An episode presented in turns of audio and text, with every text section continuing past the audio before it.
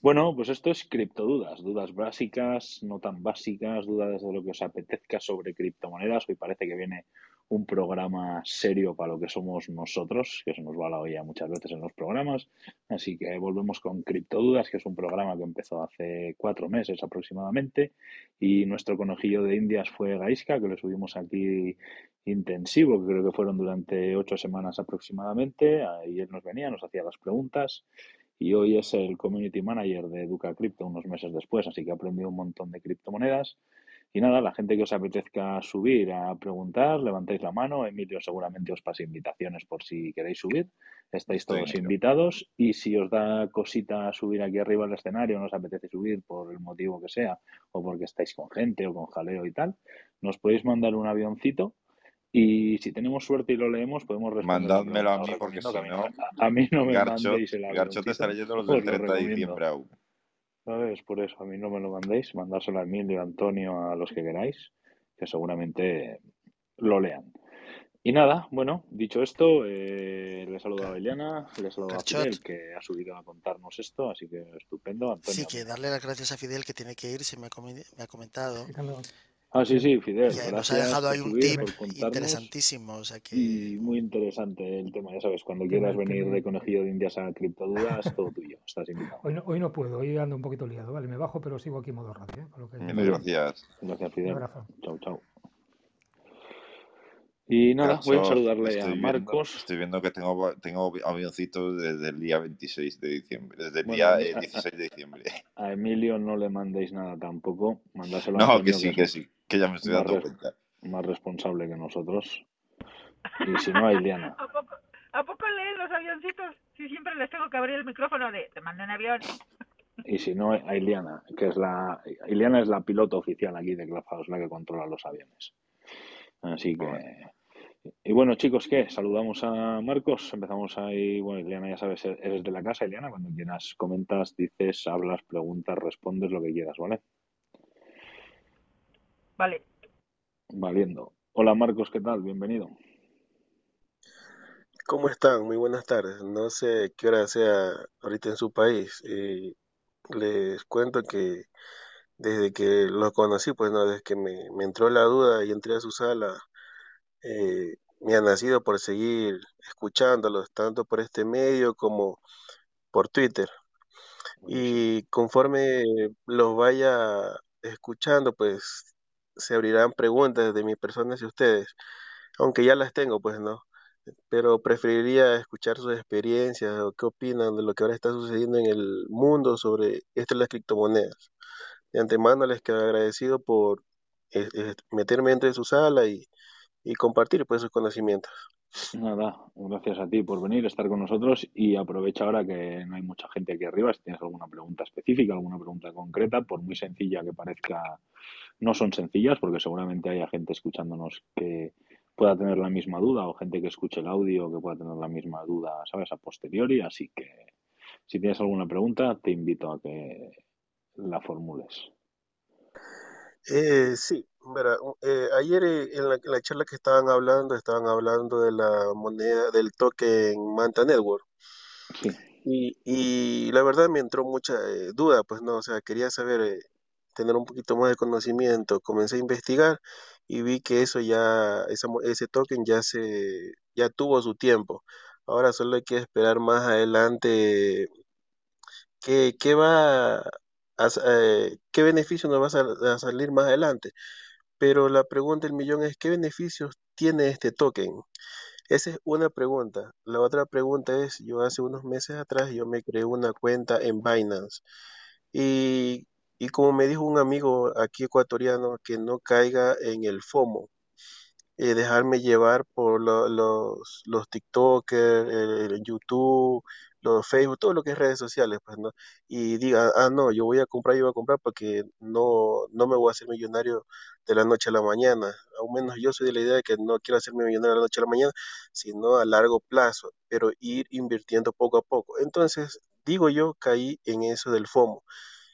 Eh, me creé la cuenta de Binance y comencé a comprar eh, criptomonedas, tokens, y de lo que le invertí, ya tengo menos capital a lo que yo invertí, no sé si esa parte me entienden. Ahora me dijeron que yo debo tener eh, un lugar, una billetera para yo en el transcurso del tiempo, cuando yo desee retirar ese dinero.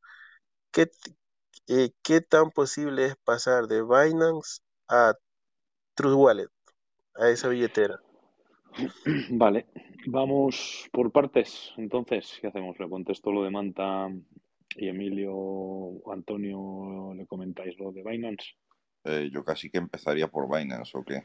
Visto, Iría de lo más básico a lo más complicado, no sé cómo Empieza por Binance y ya le A ver, vamos por partes. Uno, ¿has invertido todo el capital de golpe?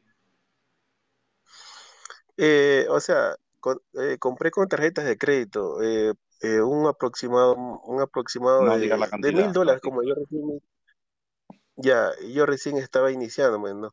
pero así iba de, de, de, de, 30, 50, 100, pero el FOMO me, me, me, invadió, digo yo.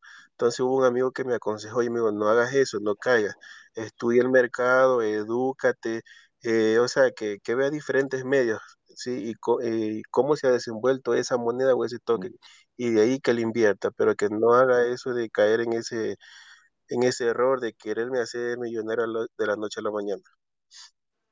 Vale, pues entonces vamos por partes. dale, Emilio. Yo, Oye, tengo una pregunta, Emilio. Este, eh, perdón. Eh, lo que dices es que entraste por FOMO. ¿Hoy en día conoces esos proyectos en los que entraste o siguen formando parte del FOMO que te agarró en ese momento? O sea, ya, ya caí en el FOMO ya, ya invertí cierta cantidad de dinero en criptomonedas y en tokens. Ok, esas criptomonedas o esos tokens que compraste, ¿ya los conoces? Independiente, quítale el que entraste por FOMO, pero hoy en día los conoces. Sí, ya. Sí, sí los conozco. Ok. Eh, bueno, si ya los conoces y les ves utilidad o les ves funcionalidad, pues a lo mejor actuaste por FOMO, pero al final de cuentas, si te están sirviendo, pues no pasa nada. Ya, eh, y, le, y, les voy a contar, señora Ileanita, por qué caí en FOMO, porque verá, yo hace más o menos por el 2005, 2008, yo anteriormente yo trabajaba en un cyber, y en ese tiempo era el, eh, salió así, se escuchaba mucho hablar el, el Bitcoin. Yo sé que en esta sala eh, no es, no es muy agradable hablar del Bitcoin, pero yo en ese tiempo yo trabajaba en un cyber y así era Hoy sí que estamos serios, no te preocupes, Que yo quería, quería, quería, pero así por desconocimiento. Uy, te, te pierdo. Por favor, no me distraigáis a Marcos, que está bien enseñado. Ya, entonces en, e, ese... Te hemos perdido. Marcos, que te perdíamos. A ver, yo, yo por, por, por, ir poco a poco, ¿vale? Un poco lo que has ido preguntando. Eh, que, que tenga la cartera... Sí, ahora sí. Tú me oyes a mí, ¿eh, Marcos? Ya en el 2005, 2008, más o menos en ese tiempo comenzó a haber, a haber publicidad. Ese tiempo eh, yo pensaba pues, que era estafa, porque tantas cosas que pasaban en ese tiempo también. Entonces, en ese tiempo yo me arrepentí no haber comprado el Bitcoin cuando el Bitcoin valía centavos, centavos. Entonces, eh, recordé el pasado y es cuando ahora, eh, en estos años, en este año, a, finales del 2021, caí en el FOMO a querer comprar y pensar que se va a hacer, pues digo yo, de la noche a la mañana, pero es por desconocimiento y por esa experiencia que tuve hace muchos años atrás. Vale. Emilio, vamos por partes. Sí, pues yo creo que vamos a empezar con, con la parte más básica. A ver, lo primero, que estés en pérdidas ahora mismo, entiendo que entrarías a principios de diciembre, finales de noviembre, más o menos. Es decir, que tienes una bajada del Bitcoin y tal que arrastra otras altcoins y demás, a pesar de que la dominancia ha bajado, es normal.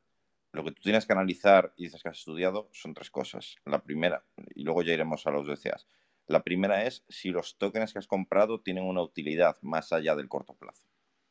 Es decir, mm, si has comprado, mm, como hablábamos el otro día de Bitcoin, por ejemplo, yo estaría asustado. Eh, un meme de cerdos. Entiéndeme, si, como decías el otro día, preguntabas por Filecoin, estaría más tranquilo. ¿Vale? Eso, eso por un lado, lo que tendrías que ver.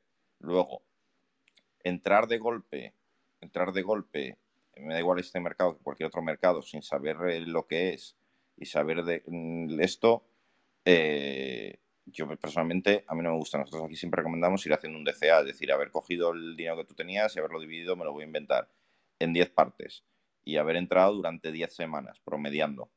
Entonces quizás tendrías otra cartera. También si hubiese subido, tendrías menos, digamos, eh, beneficio, pero en pérdidas, me explico, en momentos de bajada, tendrías menos pérdida. Porque lo que haces es ir comiéndote la volatilidad. Es decir, yo, yo pongo el ejemplo de Garcho se está riendo mucho de mí en Twitter estos días. Yo el, a finales de diciembre vendí, mis, todas mis posiciones menos, eh, bueno, vendí todas mis posiciones.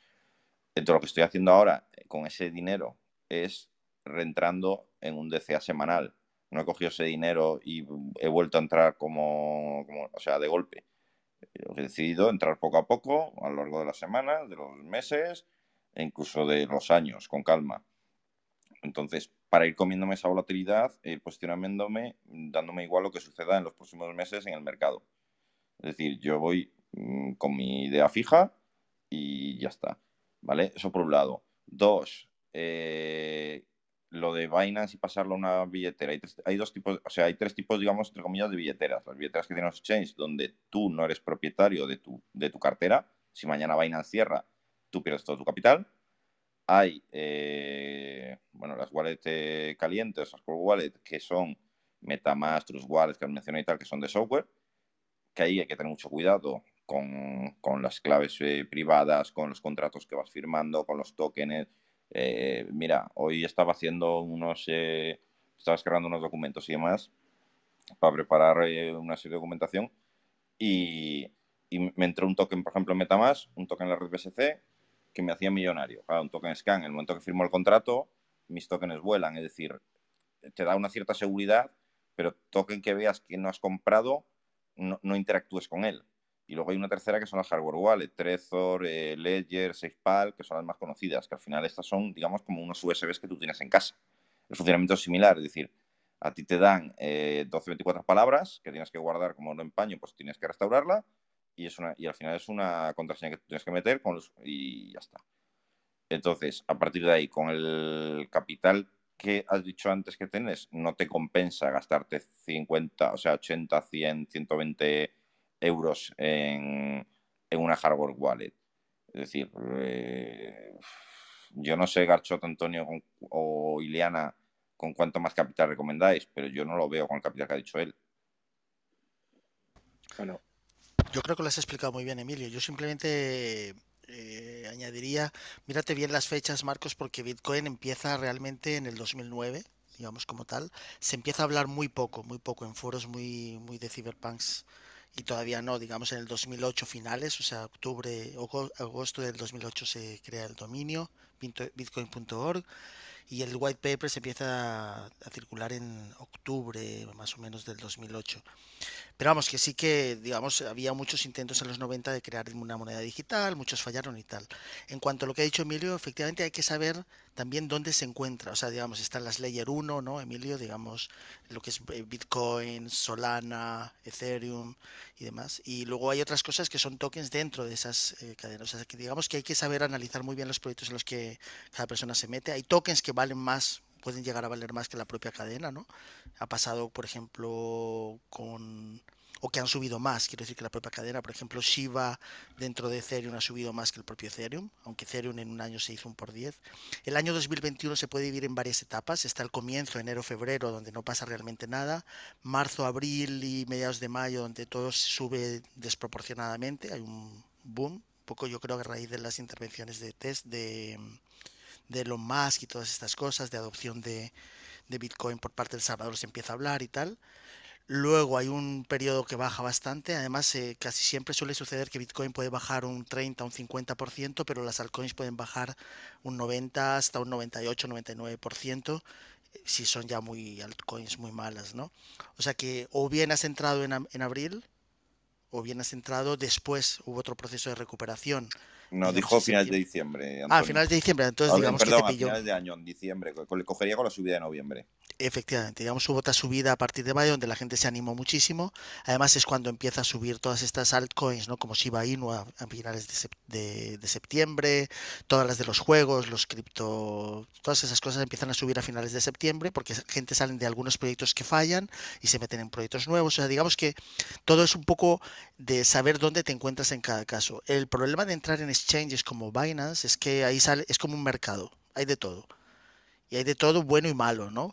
Emilio, digamos que está todo muy mezclado. La única garantía que te da un exchange es que los tokens que ellos eh, presentan en exchange no tienen funciones extrañas, digamos, cuando los usas en el descentralizado, digamos en un PancakeSwap bueno, Antonio, o menos mercado persa que aquí, tío, eh, por ejemplo. Sí, pero quiero decir que la garantía que te da un exchange como Binance es que ah, no está, no va a llevar un token como, como Gravitoken, por ejemplo que es un, rebase. Nunca va, a aceptar un token que va disminuyendo en su cantidad, ¿no? O sea, digamos que va a aceptar tokens puramente tokens que tienen, no tienen funciones extrañas, por ejemplo, SafeMoon Protocol y todas estas cosas que la gente se queja, no los puede listar porque son tokens que tienen funciones de, un porcentaje que se disminuye o que se aumenta al que lo mantiene, que si se vende se reparte y tal. O sea, digamos que las funciones extrañas los, los exchanges como Binance no, lo, no los aceptan precisamente porque no tienen una garantía ¿no? de que el token sea el mismo después de un tiempo, ¿no? Pues va subiendo el número de tokens y demás, ¿no? Y luego hay que, cuando preguntaba Marcos, eh, pasar a Trust Wallet. Trust Wallet, Metamask, como ha dicho Emilio, pues es algo que tú posees las claves privadas y por tanto asumes más responsabilidad responsabilidades de pérdida total de, la, de, lo que tengas si haces una, mala transferencia. Por ejemplo, transfieres a un contrato en vez de transferir a la dirección correcta. Eso explícaselo a Antonio, que me he quedado en el tintero que lo voy a explicar ahora. Explícale un poco eso, que, de, que lo de las redes y los envíos. No es lo mismo mandar eh, por una red que por otra y que puede incluso perder. Efectivamente, que mucha gente opta por los exchanges porque, digamos, está como más custodiado, más protegido y tal, ¿no? En cuanto se sale del exchange, requiere mucho más eh, seriedad, más estudios. O quiere decir, hay que saber por qué red se van a enviar las cosas, la network que se va a utilizar, pues está, habréis visto, no sé si ha llegado a verlo, cuando quieres eh, sacar del exchange, pues te pregunta si quieres por BEP2, BEP20, ERC20, TRX, que es Tron, te va a preguntar si es en caso de Bitcoin, si quieres Bitcoin eh, Legacy, o si quieres pasarlo por BEP BP20 Bitcoin, que significaría que te lo llevarías a la Binance Smart Chain, sería un token que está, digamos, anclado al, a unos cuantos Bitcoins que ellos declaran que tienen para que tú puedas pasar de una cadena a otra, ¿no? O sea, digamos que eso requiere un estudio más en profundidad y es un poco lo que en esta sala se ha ido, se ha ido explicando, ¿no? Y ahí, al pasar del exchange a tu billetera privada, que ya sea de Metamask, ya sea eh, la Trust todo esto ya requiere mucha responsabilidad. O sea, eh, un error significa la pérdida del 100% de lo Yo, por ejemplo, siempre lo digo, yo no uso la red Ethereum por las comisiones caras que tiene, porque yo siempre me la mando en dos veces. Siempre me la mando en dos veces. Primero me mando un poquito a ver si llega. Y, llevo tiempo, ¿eh? Y lo sigo haciendo. Y luego cuando veo que llega, mando el resto. Porque sé que no me he equivocado. La verdad que ahora ya hay muchos... ¿Y qué es más recomendable? ¿Tener en una exchange o en una wallet? Es que eso ya depende, de... la experiencia que Yo depende un poco de lo que hayas estudiado, o sea, de lo que has entenderme, del, del, nivel que ya de estudio que hayas tenido ya. Es decir, yo, yo, yo lo reconozco, yo tuve durante dos años toda mi cartera en vainas. No era muy grande en aquel momento y estuvo tranquilamente ahí en vainas también. Y, ¿Por qué? Porque me daba mucho miedo el pasarlo. Y, lo que digo, a día de hoy me sigue dando Y hay gente que todavía prefiere tener, aquí hemos visto casos, en exchange suscritos, porque le dan, dentro de la inseguridad, le dan más seguridad, ¿no? Porque en un momento dado tú pierdes tus claves privadas o lo que sea y has perdido tu dinero si tienes que restaurar la billetera o no te acuerdas de tu contraseña. Entonces eso en un Binance, por ejemplo, pues con restaurar la contraseña ya lo tienes, ¿no? En ese aspecto, esa seguridad que te ofrece el exchange a contraprestación de que not your keys, not your cryptos, ¿sabes? Pues bueno, lo tienes ahí, ¿no? Entonces, a nivel que vas avanzando, a medida que vas avanzando en el mundo cripto, vas cogiendo nivel, te vas metiendo en las eh, hot wallets, cuando ya has usado Trust Wallet, has usado Metamask, etcétera, etcétera, ya tienes cierta cantidad de dinero, pues te haces con un Trezor o te haces con un Ledger, ¿sabes? Y vas pasándolas ya a tu cartera fría, esas monedas en las que quieres holdear para un rato, ¿sabes? Es decir, las quiero tener aquí cierto tiempo sin tocar. Que no son muy amigables. En las que, ¿Eh? que no son muy amigables. Eso, eso, que no, que no son... Claro, estás acostumbrado a una billetera como un Trust Wallet o un Metamask en tu móvil y bueno, Ledger, pues bueno, tiene la app, ¿no? Pero el configurarla y todo, pues al final tiene su, su cosa, ¿no? Es un poco, es por pasos, ¿no? Casi todo el mundo empieza en un exchange, luego dan un salto a una hot wallet, pues como puede ser Trust Wallet o puede ser Metamask, este tipo de wallets que hay, y luego dan el paso a Trezor, ¿sabes? Para ya almacenar pues tus bitcoins a largo plazo o el Ethereum que quieras guardar, o si tú confías en un proyecto de aquí a X años y lo quieres guardar en tu Ledger, pues lo metes a tu Ledger, ¿no? teniendo en cuenta que cada operación que haces del exchange a tu Ledger o a tu Trust Wallet, a donde lo hagas, tiene comisión y luego cuando sacas esas monedas otra vez de tu Trust Wallet a un exchange a venderlas o de tu Ledger a venderlas a un exchange, vas a tener que volver a pagar comisión, ¿no? Entonces es por eso por lo que decimos que si son importes muy pequeños, dependiendo en qué red operes, pues tienes que planteártelo las comisiones que vas a pagar de un lado o del otro y cuánto cuánto cuánto porcentaje de tu inversión te va a repercutir esas comisiones. Por Entonces, pues bueno, es un poco... ejemplos, por ejemplo, de RC, Polkadot, BSC. Sí, claro, por ejemplo, yo que sé, si tú, si tú dices tengo 100 dólares en Ethereum y los quiero llevar a mi Ledger, pues sabes que de esos 100 dólares vas a palmar 20 dólares o 25 dólares en el fee de Binance a tu Ledger. Y el día que quieras vender esos 75 dólares que te quedan, que se han multiplicado por 3 y son 200 dólares, cuando lo vuelvas a llevar a Binance, pues vas a perder otros 20 dólares de otra transacción. ¿no?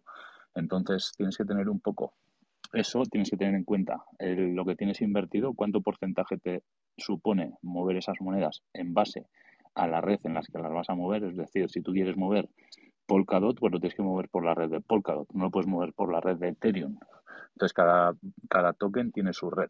Luego, como te ha comentado ya Antonio, a eso ya es meternos un poco más técnico más en profundidad, que están de los tokens envueltos en diferentes redes y tal, pero bueno, eso, eso si te lo empezamos a contar, yo creo que te ligaremos todavía más, ¿no? Pero yo, por ejemplo, amigos que tengo que han empezado hace poco y tal, de momento están operando bien en Binance, bien en Swissborg, o sea, en exchanges centralizados, y están empezando a tocar un poco Metamask pues para comprar algún token de BSC, o el otro día se descargaron la billetera de Polkadot para entrar en una preventa de Polkadot etcétera, ¿no? Pues van dando esos pasitos poco a poco. Así que yo te recomiendo que ya que estás metido en Binance, eh, veas un poco el capital que tienes, qué monedas tienes, por qué red las puedes mover y Binance, cuando te hagas una simulación de mandar, eh, te descargas tras wallet y dices, mira, tengo aquí Polkadot, quiero mandar eh, tres Polkadots a mi dirección de Polkadot en Traswallet. Tú copias la dirección tuya de Traswallet de Polkadot, la pegas en Binance y ello te va a decir la comisión que te va a cobrar. Entonces tú ya vas haciendo tus propios cálculos. 0,1 de comisión por cada, sacando de Binance. Sí, sí, bueno, pero le, he puesto el ejemplo para que vea un poco y pueda hacer sus comparativas en redes, ¿no? Pues verás que Polkadot te cobra 0,1, eh, Ethereum te cobrará 20, 20 y pico dólares, Bitcoin también por ahí, la BSC es más barata. Entonces, pues bueno, tú vas en base a lo que tú tienes, puedes ir haciendo simulaciones y ver si te renta moverlas o dejarlas ahí.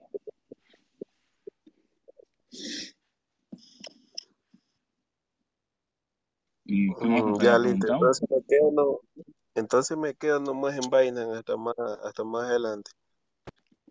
Sí, fórmate, estudia un poco, aprende las wallets, te puedes descargar la wallet de tus wallets, puedes eh, darte de alta, puedes hacer simulaciones, etcétera, y ya cuando te veas confiado, cuando veas que tienes cierto capital, que lo quieres mover ahí para operar en cualquier otro exchange, yo que sé, tienes tokens en Binance, los quieres meter a la BSC a través de Metamask, y luego quieres venderlos en PancakeSwap. Pues bueno, eso ya son mm, cositas que la experiencia te va a ir dando ese conocimiento y lo vas a poder ir haciendo, ¿no? Entonces, vete poco a poco, no quieras abarcar mucho, porque al final lo importante de esto es saber lo que estás haciendo, ¿sabes? Porque al final somos responsables de nuestra propia economía, ¿sabes? Entonces, eso tenlo, tenlo claro. Y lo otro que era Manta. ¿Qué habías preguntado de Manta? Perdona. No, que, que me interesó mucho, lo que ayer estaban hablando de Manta Network y me puse a investigar, pero ya ese, es porque es un token, ¿no?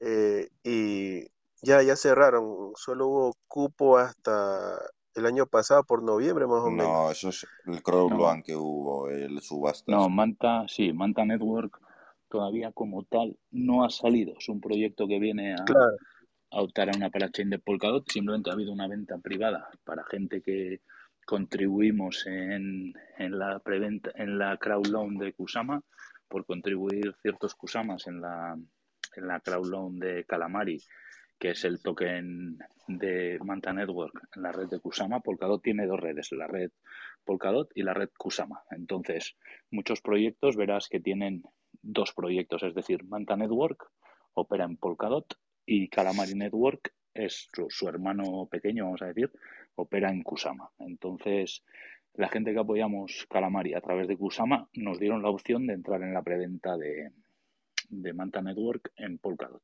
Pero el token de Manta todavía no ha salido. No ha salido a la venta y no va a salir a la venta hasta el día que Manta Network gane una parachain. ¿Cuándo va a ser eso? Pues ahora de momento se están, se han hecho las cinco primeras subastas, Manta Network no sacó la parachain y en las siguientes cinco subastas de momento no se ha presentado Manta Network a, a la parachain. Entonces, no se sabe cuándo va a salir el token a la venta pública.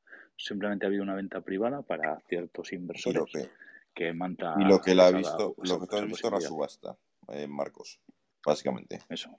Sí, tú has visto eh, la, preventa. Estuve viendo que ya no se pueden ingresar nada y que pedían un número de requisitos. Sí, la preventa está cerrada, pero tú no te preocupes porque el token va a salir a la venta y en cuanto Manta Network gane la parachain, los, o sea, estamos ya preparados, te lo digo yo porque soy el embajador de España de Manta y estamos todo el día hablando en las reuniones de todo este tema y tal. O sea, Manta está desarrollando ya sus productos para que en cuanto ganen la parachain salir al mercado. O sea, que están, ellos siguen desarrollando, siguen funcionando todo y en el mismo momento en el que la parachain ya la tengan asegurada, ellos salen al mercado y todo el mundo podrá comprar los tokens de Manta Network. Pero de momento nos toca esperar un poco.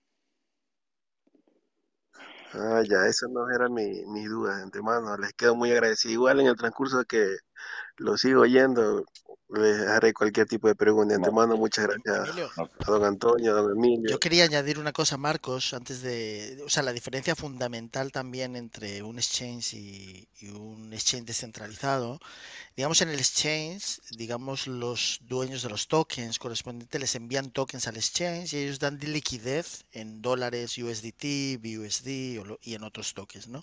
En el exchange todo funciona como una base de datos. O sea, tú entras con los tokens que tienes o los bitcoins que tienes, pero a partir de ese momento ya funcionan, digamos, como números y ellos se encargan de dar liquidez y mover el mercado y por eso invitan tanto a hacer trading y demás, ¿no? En el exchange descentralizado funciona por un, eh, por ejemplo, en el caso de PancakeSwap, tiene dos versiones, versión 1 y versión 2, ¿no? Pero son la misma básicamente y lo que hace es una piscina de liquidez donde los dos tokens se multiplican y son iguales a una constante, de tal manera que cuanto más hay de un token, menos hay del otro, ¿vale? Para mantener esa constante.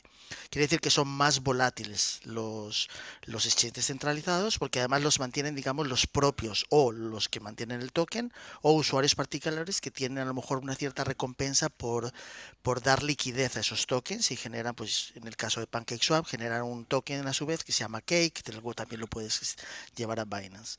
En el caso de los exchanges, pues lo hacen de otra manera, ¿no? A lo mejor por, decir que no los mueves y ponerlos allí aparte, pues también te pueden dar incentivos y todo demás.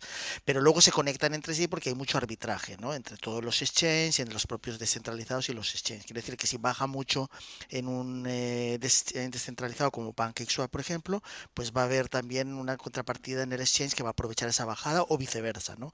En el caso de Uniswap, para los, los tokens que están solamente en Ethereum, pues aparte de que las comisiones son altísimas y mucha gente está atrapada, porque interactuar con un contrato inteligente en Ethereum ha subido muchísimo el, coste, eh, tiene varias versiones, la 1, la 2 y la 3 en Uniswap, en donde la 3, por ejemplo, han incluido ya que no solamente sea el token 1 por el token 2 igual a una constante, sino que introduce otras variables un poquito más interesantes para que no haya tanto una cosa que ya se hablará más en el futuro, ¿no, Garchot? Que es el impermanent loss, ¿no? Que si tú pones dos tokens y los dos bajan, pues tienes una pérdida ahí de, capital, ¿no? Si los dos suben, pues es fantástico y esa es la situación ideal para cualquiera, pero al fin y al cabo, digamos, eh, hay que entender esa, esa, que esa experiencia es muy diferente cuando tú vas a un exchange descentralizado o cuando estás en un exchange, digamos, más custodiado como Binance, ¿no?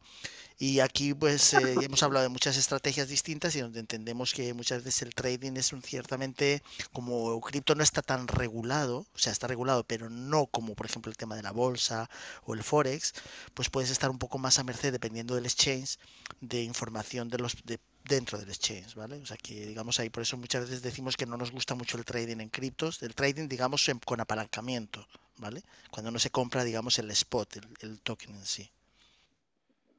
Vale, mm, pues nada. Gracias, Antonio. Vale, Marcos, cualquier otra duda que tengas o lo que sea, ya sabes, eh, cuando acabemos la ronda puedes preguntar, ahora voy a seguir el orden de fila, voy a saludar a Alejandro, Carlos y tal, va a seguir un poco el orden. Y antes de eso les digo hola a Joaquín, Gaisca y Andrés, eh, bienvenidos, ya sabéis, cuando queráis podéis participar. Y sigo con el orden que hay por aquí. Alejandro, ¿qué tal? Bienvenido. Hola, hola, ¿me escuchan? Sí, todo en orden. ¿Qué tal? Buenas tardes, igual un feliz año para todos y bueno, un poco siguiendo con, el tema de, un poco ligado a Marcos en, cosas básicas, este, quisiera saber eh, que nombraron eh, simuladores para, para eh, digamos, tener idea de cuánto es el, el fee de, de, las, de los exchange al momento de hacer cambios, este, cuáles serían, si tendrían al, eh, algún link que pudieran compartir. Este, y un poco eh, también retomando eh, el, tema de velas, que vi que, lo habían hablado hace poco. No sé si todavía esté el, el, capítulo este, al aire y digamos si pudiera saber dónde, dónde lo pueden, dónde lo compartieran. Vale, pues sí, te podemos, te podemos decir. Eh, Vas a la casita. dejo... Vale, te voy a decir. Vas a la cosita de Educa Crypto, eh, le das a seguirla si no la has seguido y tal, y abajo te vendrán todos los replays que tenemos. Sí, en la casita verde, abajo del todo te aparecen los tres programas que he grabado. El segundo es el de velas, que lo acabo de, lo acabo de verificar yo. Lo tienes ahí grabado en la sala. Y sí, ya lo acabo de ver, perfecto. Bueno, pues ahí la puedes solo escuchar, no creo que la borremos, así que la vas a tener ahí. Y con respecto a lo de las simulaciones, lo mejor es que depende del exchange en el que operes y a dónde quieras mover esas monedas, lo hagas al momento. O sea, es decir, tú te metes en Binance, por ejemplo, y dices quiero mandar de Binance a Gate o a KuCoin o a Metamask o a Trust Wallet o a mi Ledger, lo que quiera mandar del token que quiera mandar Tú simplemente te copias la dirección a donde la vas a mandar, la pegas en Binance eh, dentro de, la moneda que quieres transferir y te va a decir, antes de tú, confirmar todo, él te va a decir el fee que tienes. Entonces, pues eso lo mismo lo aplicas a Binance, como si estás operando en Metamask y quieres vender un token en PancakeSwap, tú le das a confirmar y antes de lanzar la operación, eh, Metamask te lanza un aviso con el fee que vas a pagar estimado, porque siempre varía un poquito para arriba, un poquito para abajo, normalmente suele ser para abajo, la verdad, de lo que vas a pagar por hacer ese swap o esa compra o esa transacción a través de tu Metamask en PancakeSwap o incluso en Uniswap a través de la red de Ethereum, ¿no? Entonces, tú puedes simularlo todo y si te parece correcto el precio le das a confirmar y si no cancelas y ya está, ¿sabes? Y depende de lo que quieras hacer, pues ya luego te tendrás que buscar un poco la vida, eh, buscando mover el dinero con diferentes redes, etcétera. Eso al final, pues un poco lo que hemos dicho a Marcos, la experiencia te va a dictar eso, yo que sé, te pongo un ejemplo que dices, quiero mover, por decirte algo, ¿eh? eh un Ethereum de, de Binance a Gate, por ponerte un ejemplo, y dices, es que me cuesta moverlo 40 eh, o 50 dólares, o 100 dólares en Ethereum y me cuesta moverlo 40 dólares pues lo que tienes que hacer es, en, lo que yo haría, por ejemplo, es cojo ese Ethereum, lo vendo a USDT, pillo USDT o lo vendo a Tron o a cualquier moneda en la que tenga una comisión barata esa red, lo mando por esa red a Gate y en Gate recompro otra vez. Te va a salir más barato, ¿no? Depende, pues tienes que jugar un poco, ¿sabes? Depende de los importes, depende de las cantidades. No es lo mismo el 1%, siempre es la misma comisión, ¿no? Pero el valor de importe no es lo mismo pagar el 3% de comisión de 30 dólares que de 3.000 dólares, ¿no? Entonces, pues bueno, ahí simplemente tienes que ir viendo tú un poco cómo hacerlo y en base a lo que quieras mover, pues dices si vas para adelante o cancelas la transacción. Perfecto, genial. Eh, muchísimas gracias por la respuesta. Nada, gracias a ti Alejandro. Cualquier otra cosa, ya sabes. Así que antes de pasar con Carlos, aprovecho para comentaros a los que estáis aquí en la sala que he puesto arriba de nuestras cabezas, de la cabeza de Emilio, del Antonio y de la mía, el link de Educa Crypto en Twitter, que os recomiendo a todos si tenéis Twitter que sigáis a Educa Crypto. Hemos creado la cuenta hace poco más de un mes, tenemos 200 y pico seguidores y el community manager le da duro, pone cositas muy interesantes, hace encuestas, eh, pone, publica siempre que vamos a abrir una sala, publica el tweet en Twitter, así que os invito que sigáis la cuenta de Educa Crypto que la tenemos puesta ahí arriba. Y, oh, Karen, no te había visto, a ti también te saludo y una vez saludada Karen, sigo con Carlos. Hola Carlos, ¿qué tal? Bienvenido. Hola, ¿qué tal? Saludarlos. Pues aquí escuchando con atención lo que estaban explicando. Yo soy de México y también tengo ya más de un año invirtiendo en cripto en las principales y en proyectos nuevos ahorita del, metaverso.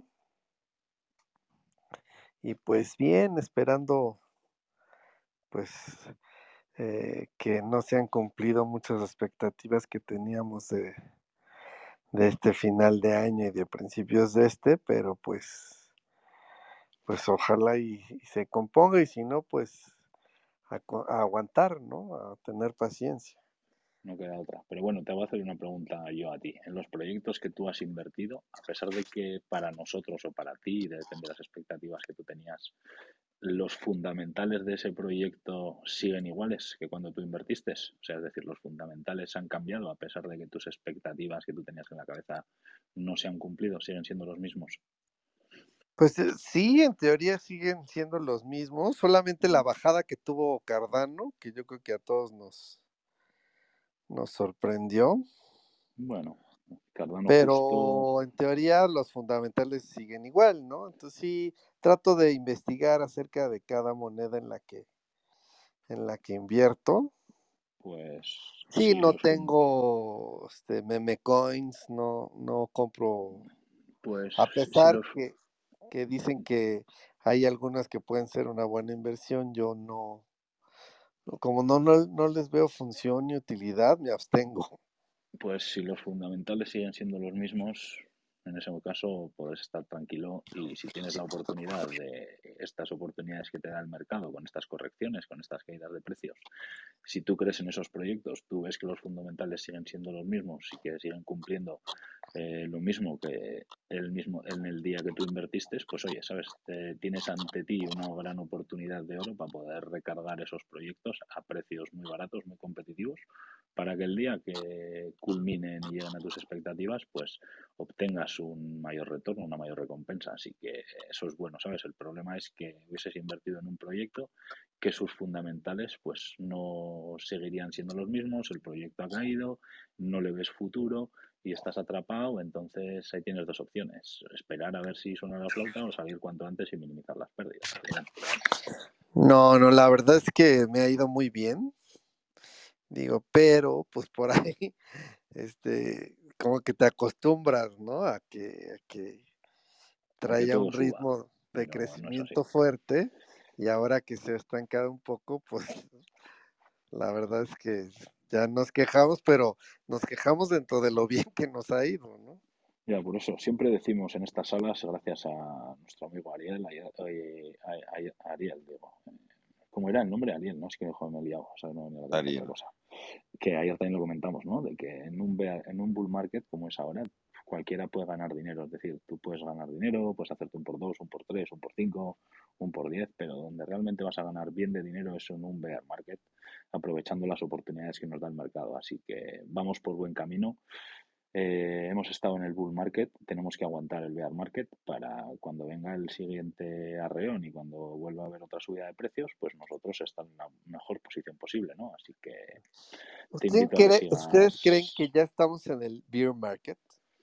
Mm, yo no lo creo todavía, o sea, estamos lateralizando mucho, pero yo no lo creo todavía. Ayer hubo una frase muy buena que puso Iván en Twitter, ¿no? Que el día que llegue el bear market vas a notar como si estuvieses señalando el Big Vaporub en el pecho, ¿sabes? O sea, vas a notarlo. Así que de momento estamos tranquilos. Aprovechando la oportunidad. Ok, ok. Yo, ayer escuché que solamente, pues que si no crecíamos en enero y febrero, difícilmente ya en marzo ya, pues habría que ir pensando que pues todo que ya se acabó, ¿no? bueno, al final está cambiando todo. O sea, esto no es el mismo ciclo que el 13, no es el mismo ciclo que el 17, estamos en el 22, esto se acababa en teoría en el 21 de septiembre, pero bueno, aquí seguimos con Bitcoin marcando all-time highs en noviembre. Entonces, pues bueno, al final eh, el tema está ahí, ¿no? Que, y seguramente el 2024 2025 no tenga nada que ver con este 2021-2022 que estamos viviendo. Es un ciclo, es un mercado demasiado, demasiado nuevo. O sea, que al final Bitcoin lleva 10 años, pero proyectos serios, proyectos fundamentales, Ethereum lleva 7 años ahora mismo, para hacer 8, eh, Polkadot y Cardano llevan 4 años prácticamente, 5 años, entonces, pues bueno, sabes que tiempo al tiempo. No querramos correr sin saber andar, así que poco a poco. Claro, pues Yo emocionado igual de formar parte de este proyecto, o sea, de, las criptomonedas y de, pues que, que, ya yo considero que, que sí son ya un presente importante y pues como siempre con los desafíos de que qué pasará si empiezan a regularlos y pues eh, las dudas normales, ¿no? Que como hay de todo, hay gente que es muy, como yo, que yo sí me considero muy pro, pro criptomonedas y otros que, pues, que dicen que no, ¿no? Entonces, eh, pero yo pues apoyando, invirtiendo y sobre todo este, tratando de, pues, de evangelizar, ¿no?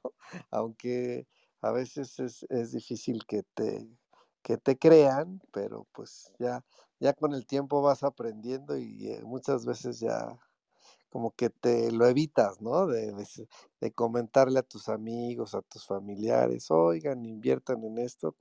Hay veces que hay rechazo y uno que otro sí lo acepta, ¿no?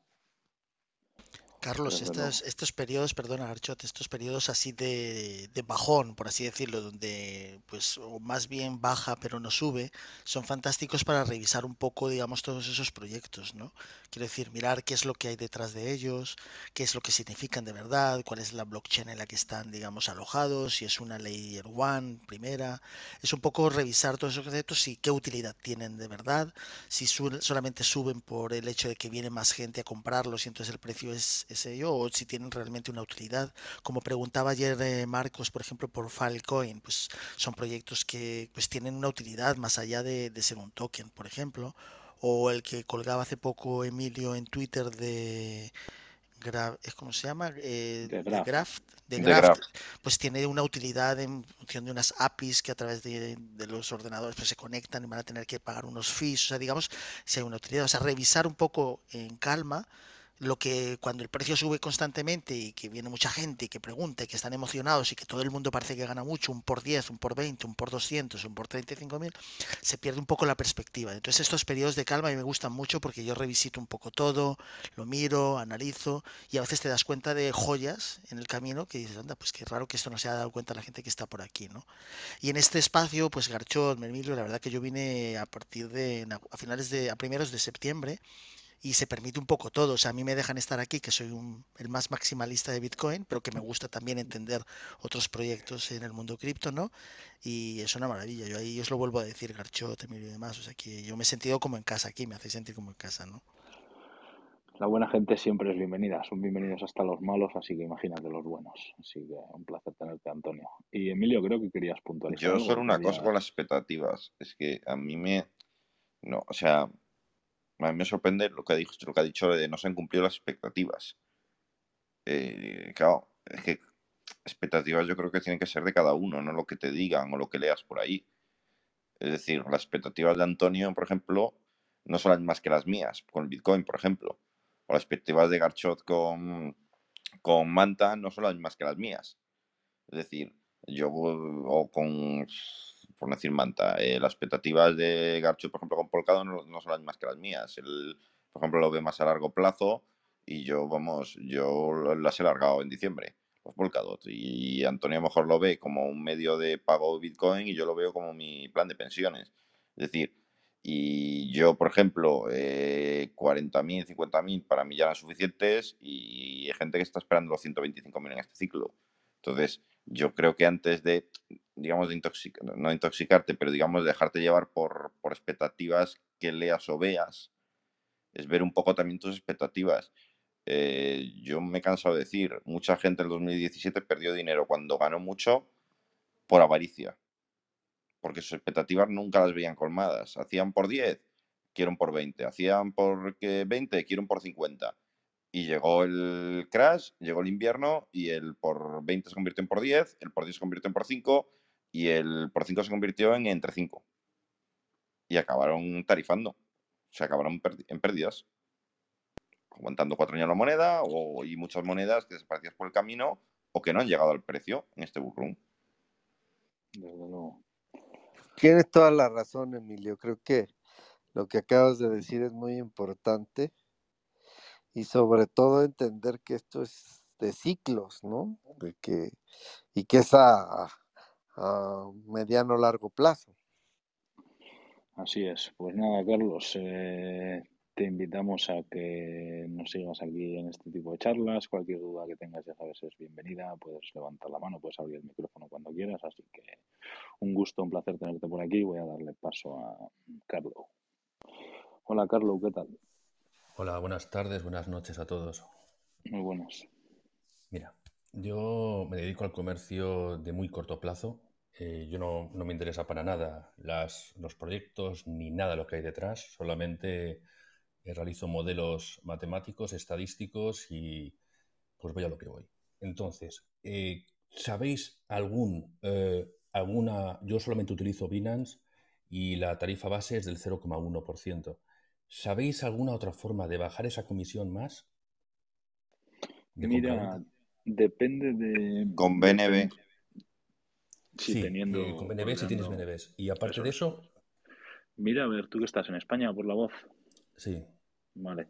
Eh, mira a ver si con Swissborg te baja eh, algo la comisión, porque Swissborg, al ser un agregador de liquidez, es decir, eh, saca liquidez de diferentes exchanges de cripto, entonces Swissborg lo que hace siempre es presentarte el precio más económico, ¿no? Entonces muchas veces renta, depende qué token sea, comprarlos en Swissborg, por ejemplo, ¿sabes? Yo, gente de España y tal, amigos míos también los usan y eso, ¿sabes? Entonces pruébalo también a ver a ver si te renta, depende de los movimientos que quieras hacer. Carlos, en Binance, entrando, si entras con la app del móvil, si me das un segundo porque lo estoy viendo en el, en, se me acaba de ir, perdóname. ¿Entras con el ordenador entras con el móvil? Normalmente. Con, con el ordenador, mejor. Vale. Eh, donde tienes el cabezón, ¿vale? Para que nos entendamos, donde tienes las... Ay, espera, que se me acaba de cerrar. Digamos donde tienes eh, tu nombre de usuario, centro de tareas, centro de recompensa, referidos, pay, arriba a la izquierda, uh -huh. ¿vale? Eh, si me acaba de ir el tema, y ahora te lo digo. En donde vienen las comisiones de trading, comisiones de depósito y retiro, sí. ¿vale? Ahí te viene debajo el VIP 1, VIP 2, VIP 3, VIP 4, VIP 5, sí, ¿vale? Sí. Si te fijas, digamos, aparte del movimiento que hagas de dinero a lo largo del año, ¿vale? Saldo en BNB. Saldo en BNB. Exactamente, sí, sí, eso ya, ya lo conocía. Es lo que uso, uso la API de, de, de Binance, pero bueno, quería saber a ver si vosotros conocíais otro, otro broker que tuviese comisiones más bajas. Es que esas comisiones son aún de, vamos, son estratosféricamente más altas que cualquier eh, mercado regulado. Es, pero alucinantemente caras. Son, Es terriblemente caro. Tienes que tener en cuenta un poco lo que has dicho, ¿no? Mercado regulado. O sea, al final las criptomonedas, nosotros lo decimos siempre, esto es como el lejano este, ¿sabes? O sea, aquí prepárate para estar en el lejano oeste, ¿sabes? O sea, beneficio para ellos total, total. Esto es eh, al final lo que hay, ¿no? O sea, entonces, pues bueno, eh, tienes eh, diferentes plataformas, ya te digo, prueba Swiss por haber, prueba, es que pasa que te iba a decir que... Pues, que no tiene muchos pares, ¿sabes? Ese es el problema, ¿sabes? Entonces, pues eso, depende de lo que quieras operar. Si estás haciendo operaciones intradía o simplemente estás comprando tokens para holdear, pues depende un poco de, lo que quieras hacer, ¿sabes?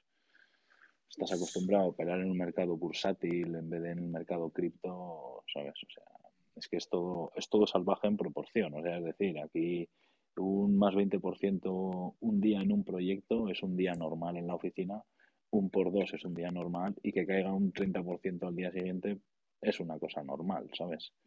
Entonces, pues bueno, estamos en un mercado no regulado en el que la volatilidad es una pasada de grande, ¿sabes? O sea. Pero vamos, la mayoría están cobrando un 0,1, ¿eh? Sí, por ahí. E incluso más. Por eso lo que le he dicho es que el agregador de liquidez, sabes que muchas veces eh, te está sacando liquidez de otros exchanges, que pues es como si fuese un poco rollo arbitraje, ¿no? Pero te hace el agregador de liquidez esa operación, ¿sabes? No hay forma de bajar esa comisión. Yo te miraría, yo te miraría, eh, no me las sé, mírala las de Kraken. Andarán todas muy similares, ¿eh? Son, son estas eh, eh, altísimas, altísimas. O sea, con un mercado regulado con un dólar puedes comprar un millón de, dólares en acciones y aquí, vamos, con un dólar no haces nada es que yo, yo en Kraken, en las órdenes de, de las tarifas que tienen, ¿vale? De haciendo en Maker, puede llegar, dependiendo del volumen que hagas, hasta el 0%, 0,005, una cosa así, ¿vale? Pero de inicio son caras. Claro. Es decir, tú en Kraken, si tienes poco, mm, es decir, si operas poco, eh, es más cara que Binance. Creo que está en un 0,15, 0,20. ¿Vale? Pero creo que determinados volúmenes, ¿vale? Depende de lo que vayas esperando mensualmente, eh, te lo llega a dejar hasta 0%, 0,005, también dependiendo de la operatividad que hagas, eh, si es todo trading, spot o mezclas con futuros y demás. Eso es. Echar un vistazo a Kraken, y mira un poco, eh, un poco si, si va un poco en, la línea de las bajadas de comisiones, en la línea de lo que, de lo que operes tú y los volúmenes que operes. Y depende de dónde estés operando, oye, si tienes BNBs, pues conocer algo de yield farming y todo eso, mira, pues al final es dinero que te va generando, lo puedes utilizar y destinar para ese tipo de comisiones que en el mercado de acciones pues no tienes esa posibilidad, ¿no? Entonces busca un poco esa contraprestación para suplir un poco ese gasto que lo ves ahí. No hay comisiones tarifa plana, no hay, no. hay nada, no hay...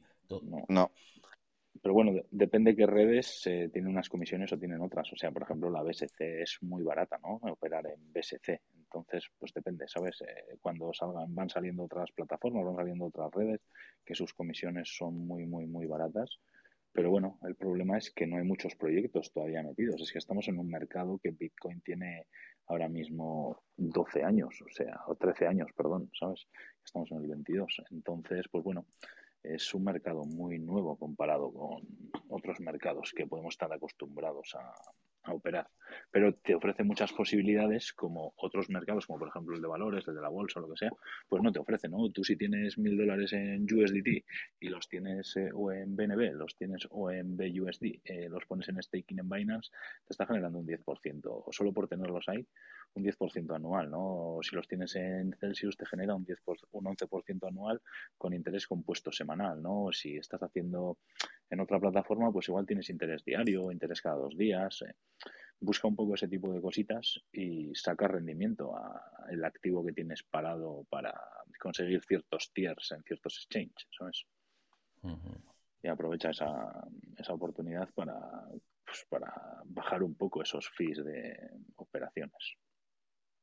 Muy bien, muchas gracias. De nada, un placer. Eh, voy a saludar a Mariví. Hola Mariví, ¿qué tal? Bienvenida de nuevo. Hola, ¿qué tal? Buenas tardes. Bueno, noches. Nada, solo pasaba a saludar y mm, de hecho estaba, me está preguntando una persona que conozco, eh, me está haciendo casi criptodudas, ¿no? De, que cómo hacía staking y todo eso, estaba aquí. Eh, nada, solo pasaba a saludar, que de, de hecho he entrado casi ya por adicción porque tengo que estudiar, tengo que hacer un montón de cosas y no debería estar distraída, pero bueno, eh, nada, solo pasar a saludaros, o me estoy repitiendo más que yo que sé, y es que me llama la atención el, eh, la foto, bueno, la foto, el, el muñequito que se ha puesto Andrés de Branch, de, de Trolls, que me ha hecho mucha gracia. Hola, soy el troll. Sí, sí, y además ayer te vi así muy cabreado, tipo Branch, ¿no? no está, está, es un Branch. Mm, Bergen, de esos. Entonces me ha hecho gracia porque digo, mira, te, te queda súper bien. Y nada, no, no quería aportar mucho más. Bueno, lo, tengo que reconocer que lo de ayer fue un poco sobre, sobre actuación también. ¿eh? performance, tú estabas ahí haciendo. Sí, eso es. Pues, Mariví, ya sabes, el día que quieras, te vienes aquí arriba a resolver dudas a tu amiga o a la persona que te está volviendo loca, le invitas a venir aquí. Sí, o, la verdad si que. No, si pues no quiere eso es. venir, te vienes tú sola cuando tengas un rato, dejas de estudiar, te vienes aquí arriba y empiezas a resolver dudas que ya tienes ya Bueno, no, tengo tantos emails como vosotros, pero ahora que has dicho eso, creo que le puedo pasar el enlace este por, por WhatsApp. Claro, Se lo voy a enviar, claro. ahora que lo Y como, como novedad, lo digo, lo digo aquí, estamos enredando para grabar un criptodudas a la semana para hacer un podcast de criptodudas semanal. O sea, es decir, nos hemos enterado hoy cómo se puede llevar la sala de Clubhouse a formato podcast. Entonces, al- las salas que hacemos lamentables, que es de trolls y de risas que hacemos entre nosotros, pues bueno, alguna podemos hacer, pero sería muy interesante hacer un criptodudas semanal para hacer un podcast sobre criptodudas. Así que, No, no, grabemos las troll también. bueno, pues ahora hagamos el podcast total. Grabemos las troll también, hombre. Pero el de criptodudas también. lo del podcast es muy buena idea. Claro, entonces van a quedar ahí grabadas, los pondremos en Claro. Spotify, así que estaros atentos, gente, porque a partir de ahora Criptodudas tendrá podcast. A ver si conseguimos hacerlo una vez a la semana y ahí va quedando ese registro. Sí, sí, además mucha gente, bueno, yo la primera, muchas veces he buscado podcast, no sobre esto, sobre otros temas, y como lo escuchas cuando puedes y bajo demanda, Claro, genial. así, estupendo. Pues nada, Mariby, oye, un placer tenerte, que tú ya sabes que eres aquí de la casa y cuando quieras puedes intervenir, ¿vale? Gracias. Nada, seguimos. Sigo con señor NFT. Hola, NFT, ¿qué tal? Hola, ¿qué tal? Feliz año. Igualmente. Gracias. Eh, primera pregunta, ¿qué les ha parecido el vestido de la Pedroche? Eh, no, no es cierto. Em, ¿Quién es Pedroche? No, perdona, es broma. No, ni, ni yo la conozco. eh. Este, pero mm, no, pues me han invitado a subir aquí. eh, no, no recuerdo ni, quién. Eh, ah, gracias, Emilio. Em, y, y nada, pues me parece, me parece súper que, que existan salas en español sobre el tema. He visto muy pocas. eh, la mayoría está, está eh, en, en inglés y, y bueno, yo creo que, que es un respiro escuchar sobre este tema en, en, en- español. Los felicito. Em, ya, ya seguí la cuenta de, de Twitter y, y nada, em, pues yo, yo en mi caso estoy, estoy entrando al, al mundo de los NFTs eh, como, como creador de música. Entonces, eh, yo, yo no creo, o al menos para mí, la idea no es tanto eh, invertir en, en, en la, en las criptomonedas por el fin de, de, invertir y sacar una ganancia tal cual.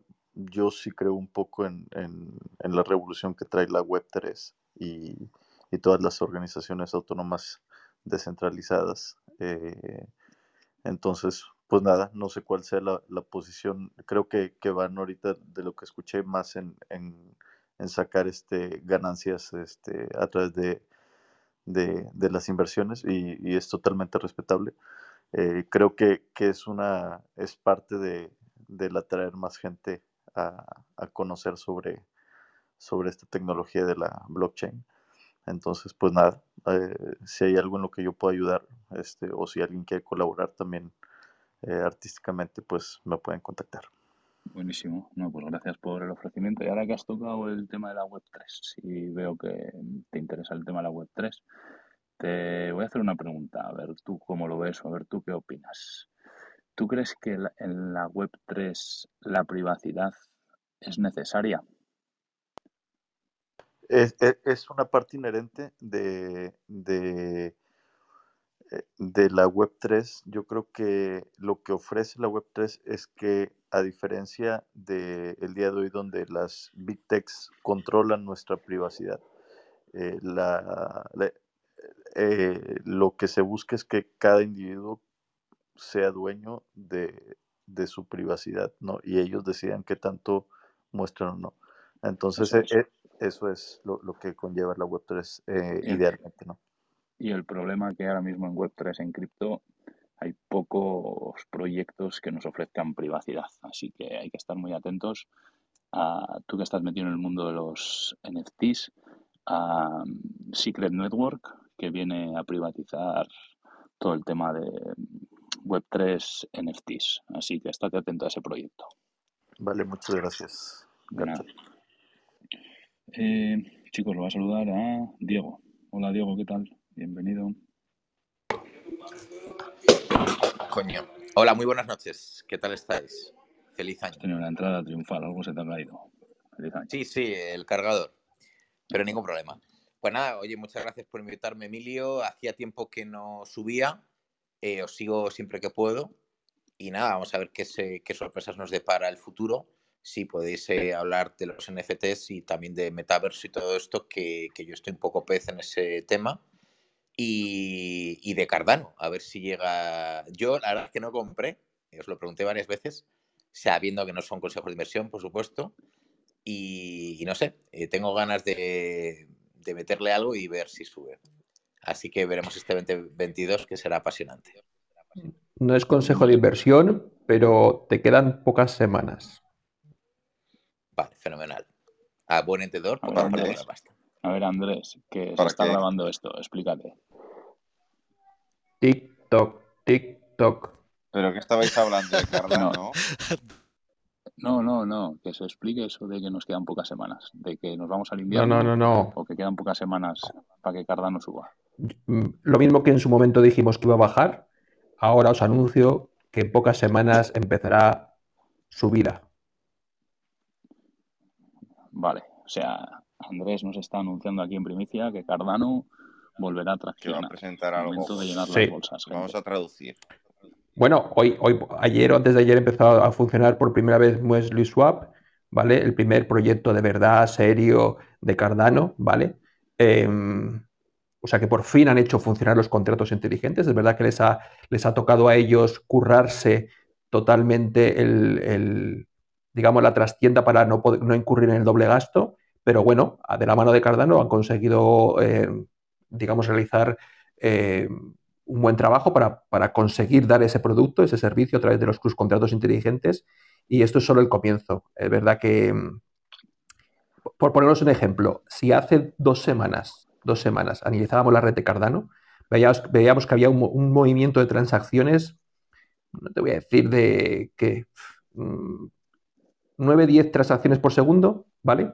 Actualmente están por encima de las 100 transacciones. Y no me estoy hablando de la velocidad, sino del número de transacciones reales, ¿vale? Que se están ejecutando. Con lo cual, en pocos días ha empezado a traccionar la red, como tú dices, de tal manera que ha empezado a funcionar de verdad. O sea, porque hasta el momento no estaba funcionando como no funciona ninguna, ¿no? porque han empezado a aparecer proyectos que están empezando a funcionar y esto es un sin parar, porque como bien dijimos hace meses, una vez salían los contratos inteligentes, octubre, una vez salían los contratos inteligentes no iba a pasar nada, sino que nosotros vaticinamos seis meses, ¿verdad? Yo dije marzo, puede ser que sea incluso antes, pero que, que eh, los fundamentales estaban ahí y es verdad que Cardano es un, para mí es el mejor proyecto que existe ahora mismo en la red. Eh, y, y, los, y, lo, y, lo, y, sobre todo va a tener mucho, mucho, mucho que decir en el momento en que parece ser que está, es inminente que salga la moneda estable de JET. Pues bueno, ahí lo tenemos, la noticia de Cardano. Habrá que estar atentos. Ya sabemos que mucha gente vendimos Cardano cuando lanzaron los contratos inteligentes porque vaticinábamos esto.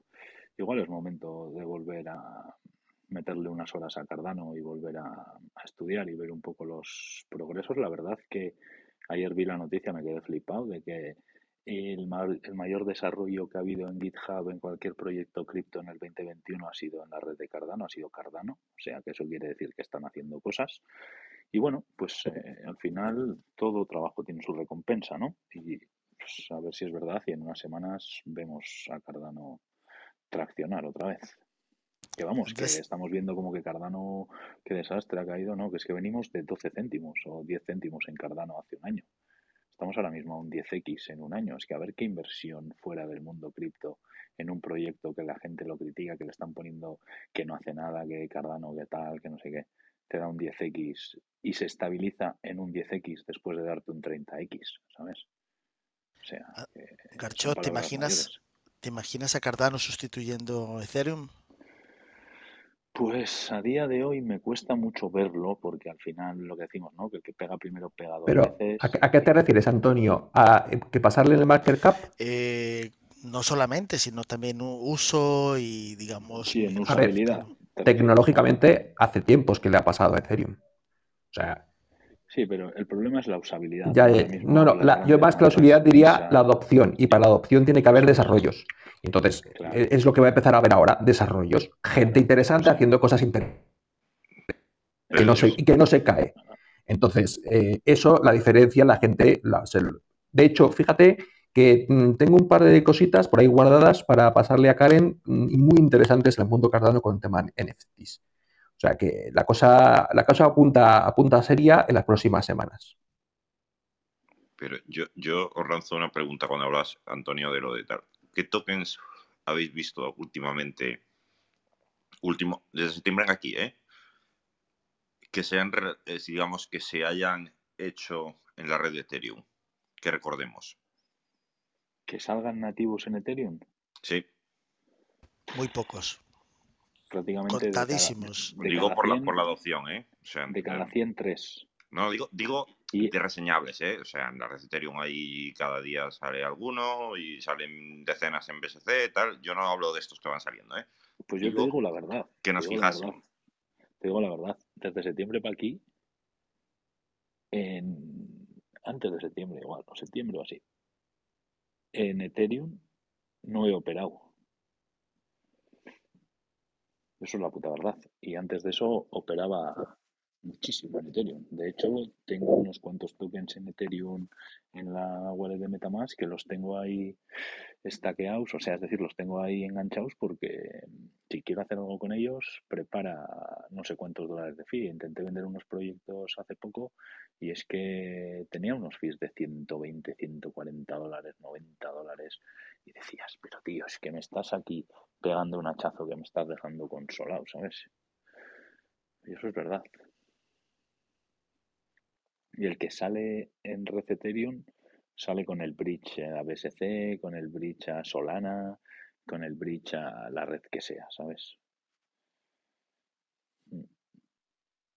Al es final, que esa es la cuestión, Garchot. Ahí claro. está el kit de la cuestión, ¿no?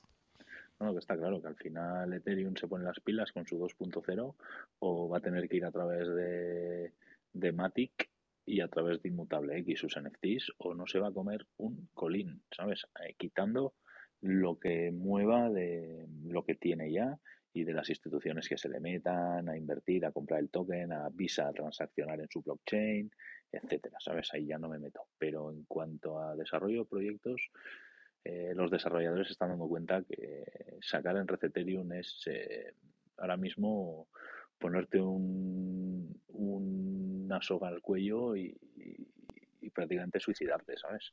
Y, Porque... y la 2.0 como está concebida eh, es de Ethereum, me refiero, es todo menos descentralizado. Necesitas entre 32 y 35 Ethereums, a no ser que baje, puede ser que baje, Por nodo. para, por nodo. Eso Y es. los nodos además de altas características, o sea que Claro, claro. ojito que, que la 2.0 se va a convertir para personas súper, súper eh, adineradas, nunca mejor dicho. Entonces, descentralización, nada. De hecho, la mitad de los nodos ahora mismo que hay de 2.0 de Ethereum, ¿vale? Son propiedad exclusiva del señor Vitalik. Claro. Bueno, que está claro. O sea que al final, pues bueno, eh, todo esto es que, como decimos muchas veces, esto está en pañales. O sea, ahora mismo Bitcoin es un teenager que tiene 13 años, ya es un teenager. Hasta hace dos días no era todavía ni un teenager. Entonces, esto está en pañales. Aquí queda mucho mundo por recorrer. Y yo muchas veces se lo he dicho a mis amigos, a mi círculo cercano y tal, que todavía hay gente que ni ha nacido en este mundo y que se hará millonario con las criptomonedas y todavía ni han nacido, ¿sabes? O sea, fíjate en el stage que estamos, que mucha gente piensa y dice, "Oh, es que voy tarde porque está Bitcoin en 70.000, porque es que no sé qué, porque yo vi Bitcoin a 100 dólares, porque vi Bitcoin a 50 dólares. Yo estoy convencido que hay muchísima gente que todavía ni ha nacido ni está en proyecto y se harán millonarios con las criptomonedas cuando les llegue el día. Así que Mira, estoy en. CoinMarketCap, Ethereum Platform, Ethereum, bueno, primero Ethereum, DAI, Sandbox, NGCoin, Chromia, estoy el top 10, ¿eh? Escucha. Network, Aragon, Division Network, PlayDAP y Radix. Ese Sí, es el top es 10. que todas esas no ha salido ninguna de septiembre para aquí, son todas del año No, pasado. no, pero te digo, para que veáis el, entendedme, el, para que veáis, digamos, el erial. Ah, Es vale, decir, vale, vale. y PlayDAP, que, que está en la novena, está el ranking 255. Sí, no, no, que está claro, tío, que es que al final, joder, que es que a la gente le jode mucho pagar esos fees, ¿sabes? Y, que la gente, que tú puedes operar ciertos tokens de RC20, pero incluso la gente los está operando fuera de la red de Ethereum, los está operando en exchange centralizado, ¿sabes? Porque el fee es mucho menor en intra-exchange, ¿sabes? Entonces, pues bueno, es lo que hay, ¿sabes? O sea, es lo que hay, no hay más vuelta. Es lo que hay. Así que, nada. Pues yo creo que os he saludado a todos. eh, estáis todos saludados. Eh, voy a aprovechar, voy a ir por orden. Karen, ¿para cuándo nos traéis NFTs? Ahora que se está grabando la sala en el primer podcast de Criptodudas.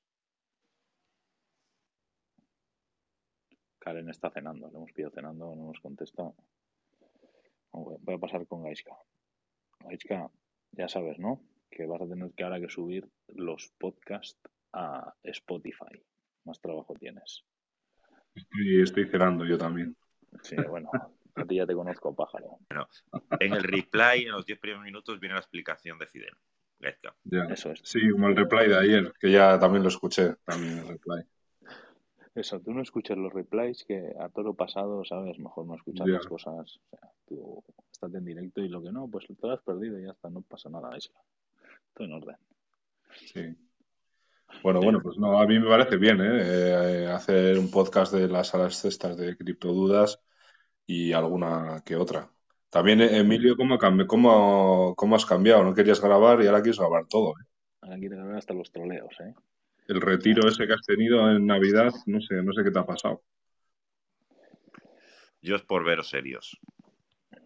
Entonces, ¿qué, chicos? Damos, no sé si alguien de los de abajo os apetece, antes de dar por acabado Yo tengo, yo tengo una duda.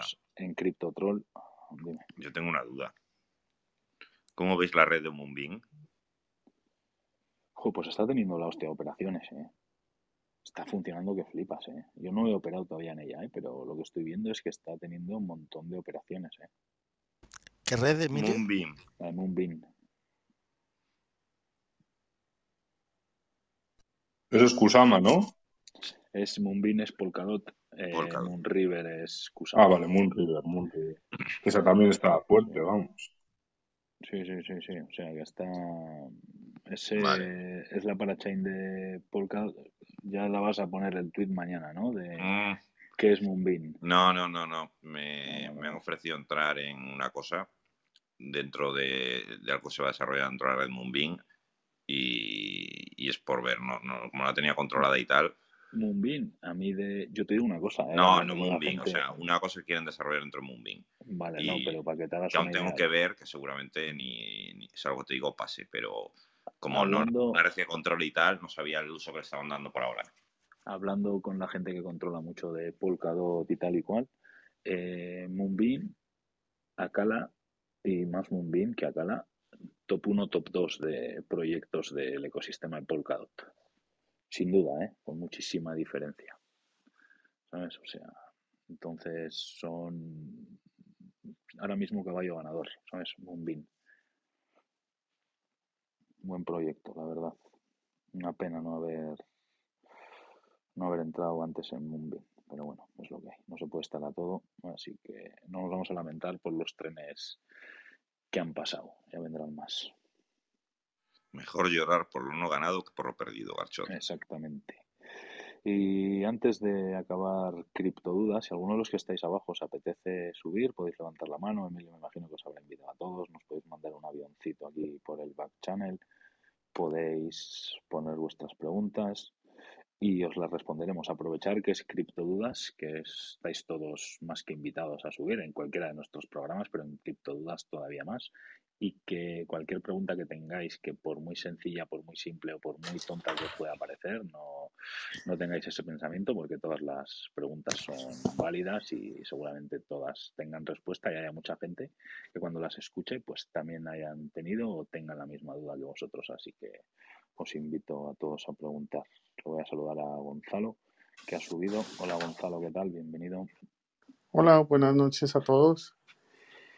Em, pues nada, yo soy nuevo en este tema de cripto, yo los escucho mucho, pero la verdad siento como desesperación porque son muchos términos, muchas cosas.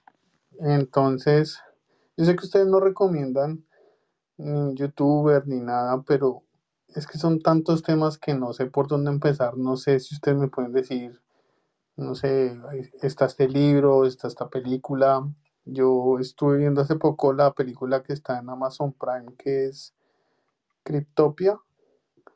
Bueno, ahí me ahí entendí un poco más, pero uff, es que son muchos temas y yo sé que son muchos años de experiencia de ustedes, pero la verdad son tantas cosas que no sé por dónde empezar. Gonzalo, yo te acabo de mandar un avioncito, ¿vale? El link, ahora lo. Eh, de, de, una, de una academia, ¿vale?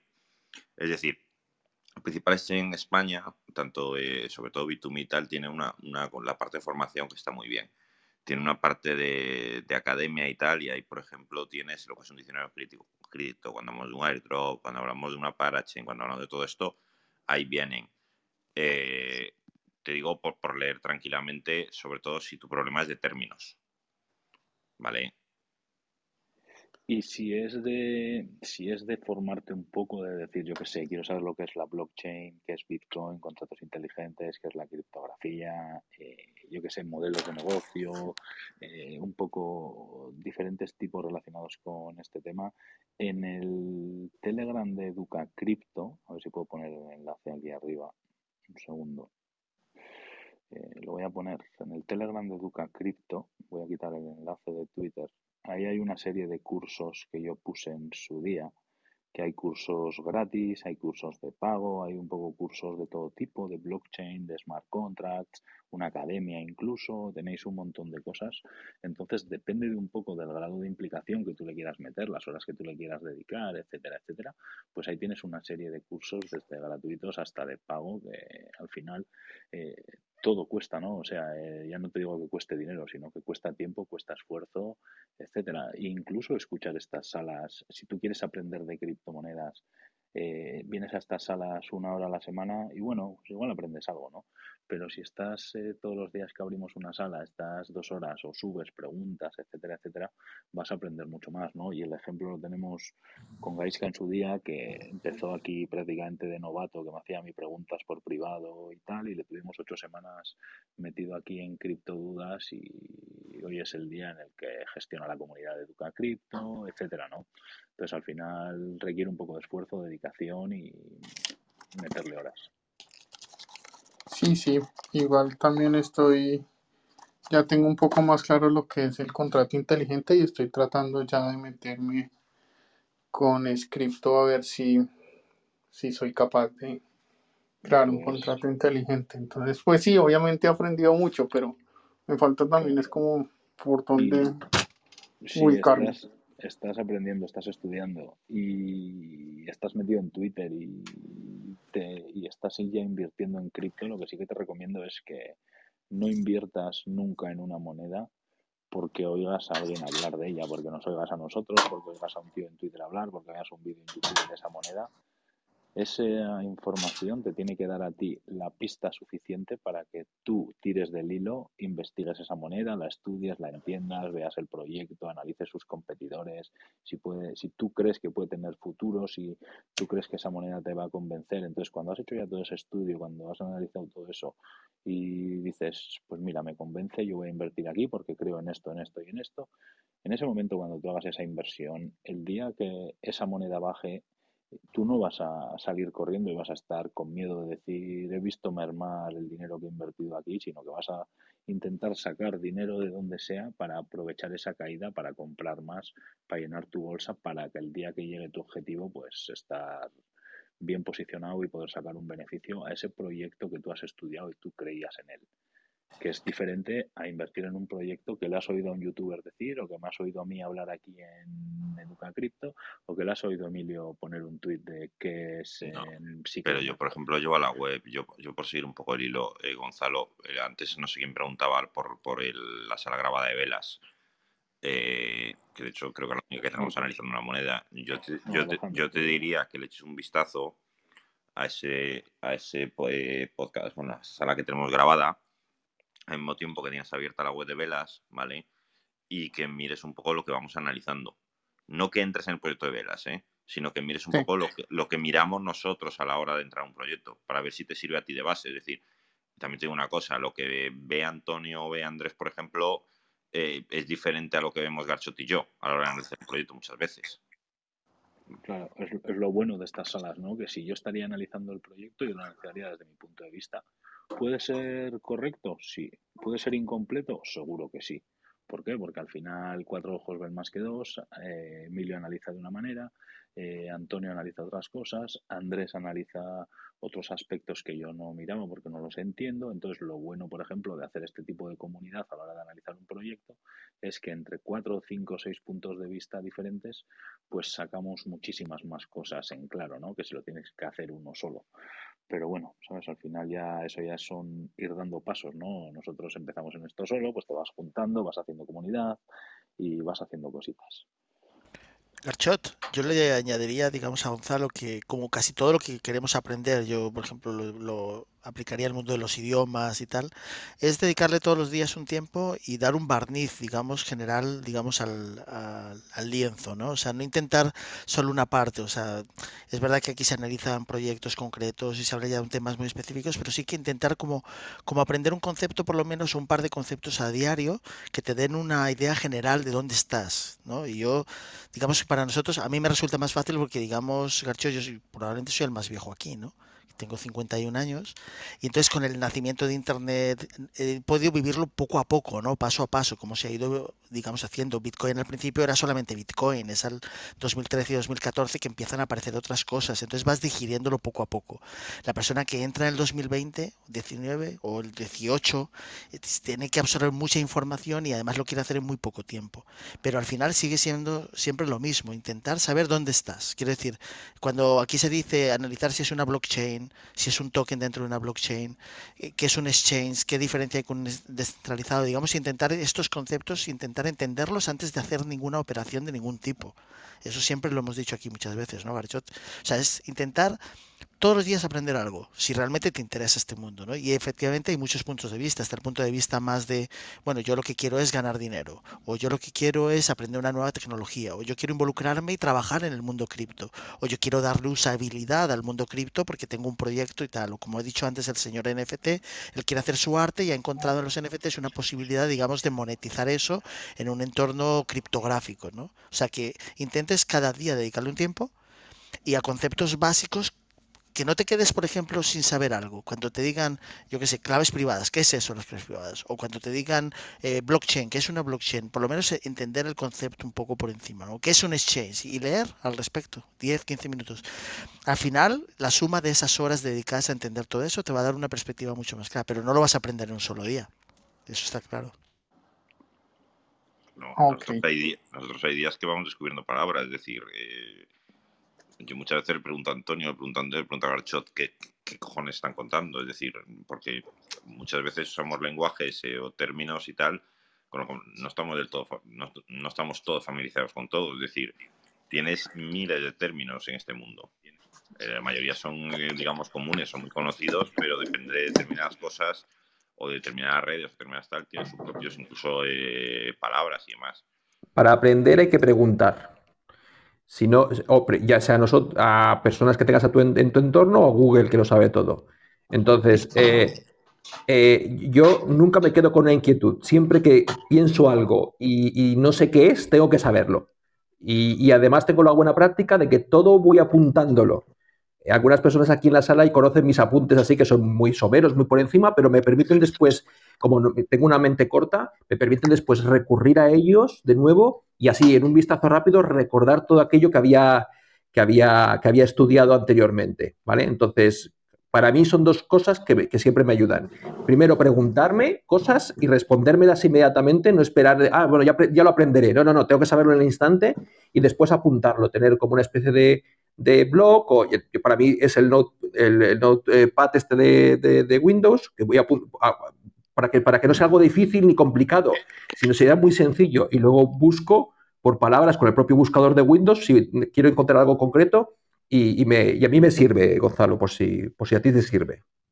Y hoy en día no hay excusa, Andrés, porque te puedes poner un podcast sobre un concepto básico y escucharlo a medida que estás haciendo algo. Pero es verdad que no todo el mundo a lo mejor tiene tanto tiempo libre digamos, eh, cómo, cómo, digamos, orientar para que vaya, digamos, al grano, ¿no? Digamos, ese sería el problema, ¿no? Pero sí, se puede escuchar en marcha, ¿no? Digamos, en un coche, en un viaje, mientras se hacen cosas en casa. Antonio, yo hasta mientras, mientras estoy cagando estoy escuchando y estoy viendo cosas. Esto se está grabando, Andrés. Pues que se grabe, ¿eh? para que la gente aprenda algo. Que, sí, que sí, que todo el momento, todo momento, claro, para que en todo momento uno pueda, eh, o sea, que no tenga que desaprovechar. Yo estoy, llevo a los niños al fútbol y yo ya llevo mi, mi matraca, como digo, de, de, trastos. Sí, a veces tengo que llevar el portátil, incluso llevo el portátil al campo de fútbol. O sea, lo que sea necesario para poder seguir aprendiendo. Pero voy con la, no voy allí y pienso, bueno, a ver qué es lo que voy a escuchar yo ahora. No, no, no, tengo mi listado de cosas pendientes por escuchar, por leer, por investigar, por aprender. Es, yo para mí es la única forma de saber cosas. Chicos, perdonadme un momento. Eh, yo creo que estáis todos hablados, saludados. Eh, no sé si Gonzalo querías comentar algo más. No, no, no. Ya, con eso. Ya vine al grupo y ponerme a leer. Vale, pues nada, Gonzalo, un placer y gracias por subir y participar.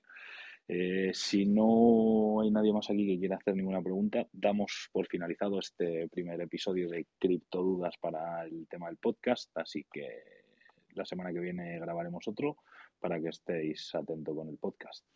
Y ahora sí, eh, podéis hablar de lo que queráis. Empieza Crypto Troll o como lo llamo ayer Raisca, así que lo que queráis. Debate abierto, podéis hablar de lo que os dé la gana, como os dé la gana y cuando os dé la gana. Y si alguien quiere hacer preguntas, que las haga, vamos, o sea. Marcos ha abierto el micrófono. Eh, don Andrés, no lo reconocía porque el día de ayer tenía otra fotografía. Ahora que... sí, sí, es que ahora, soy un troll. Ya, entonces usted quedó, no sé, si en estos días o la otra semana va a hablar del token ah, sí, sí, tranquilo, que soy un troll bueno. Sí, sí, me, quedé con la copla, lo tengo ya, lo tengo ahí pendiente. En ese listado que antes hablaba, lo tengo ahí pendiente, Marcos, para. Te voy a, te voy a mandar un mensaje ahora para luego acordarme que eras tú, ¿vale? Porque si por, por si cualquier cosa eh, no puedes volver a la sala, yo cuando tenga la información en una de esas de mis eh, apuntes te los mando por el, por el mensajito este, ¿vale? Sí, listo. Incluso estaba viendo su perfil y ya, ya lo seguía este en el Instagram. Ya. De antemano le quedo agradecido. Ah, mejor, mejor, si puede ser Marcos, mejor Twitter. Instagram no, no cuelgo nada hace tiempo porque lo dedicaba solamente para cosas eh, más personales, pero vamos, que, ni lo miro. Eh, Twitter sí. Mm, listo, entonces le estaré siguiendo pues por Twitter también. Ya creo que la mayoría de, los que están aquí en esta sala los estoy siguiendo. Eh, ahora que lo ha dicho Marcos, estaría interesante también hacer para el tema del podcast del capítulo de criptodudas un criptoanálisis cuando salga a la semana, cada 15 días o lo que sea. Y bueno, si queréis grabar otros capítulos, se graban. Y aprovechando lo del seguir, a la gente que estáis aquí en la sala, si todavía no, no seguís al club de Educa Cripto que está ahí arriba en la casita verde, os invito a todos a que pinchéis arriba en la casita verde que ya somos creo que 1.500 personas en Educacripto que nació a mediados de julio, vamos poquito a poco creciendo, lo hacemos de manera altruista, así que pues bueno, un poco la forma de apoyarnos, entre comillas, es seguir un poco al club, seguirnos a la gente que estamos aquí con el guisantito verde de moderadores, ¿no? que somos los que estamos aquí pues haciendo salas y tal, y que cuanto más gente nos vaya siguiendo a nosotros, vaya siguiendo al club, pues seguramente más repercusión tendrán estas salas, más audiencia tendrán y a más gente llegará en las criptomonedas, ¿no? Así que es un poquito la forma de crecer entre todos y difundir un poco la palabra de, del mundo cripto entre nosotros. Y nada, y un poco más que añadir. No, yo voy a preguntarle a Emilio qué tal van las líneas de BTC ahí en el... Espera, que hablo. ¿Qué os traéis entre manos? Yo, yo tengo una pregunta para Andrés. Andrés. Mande.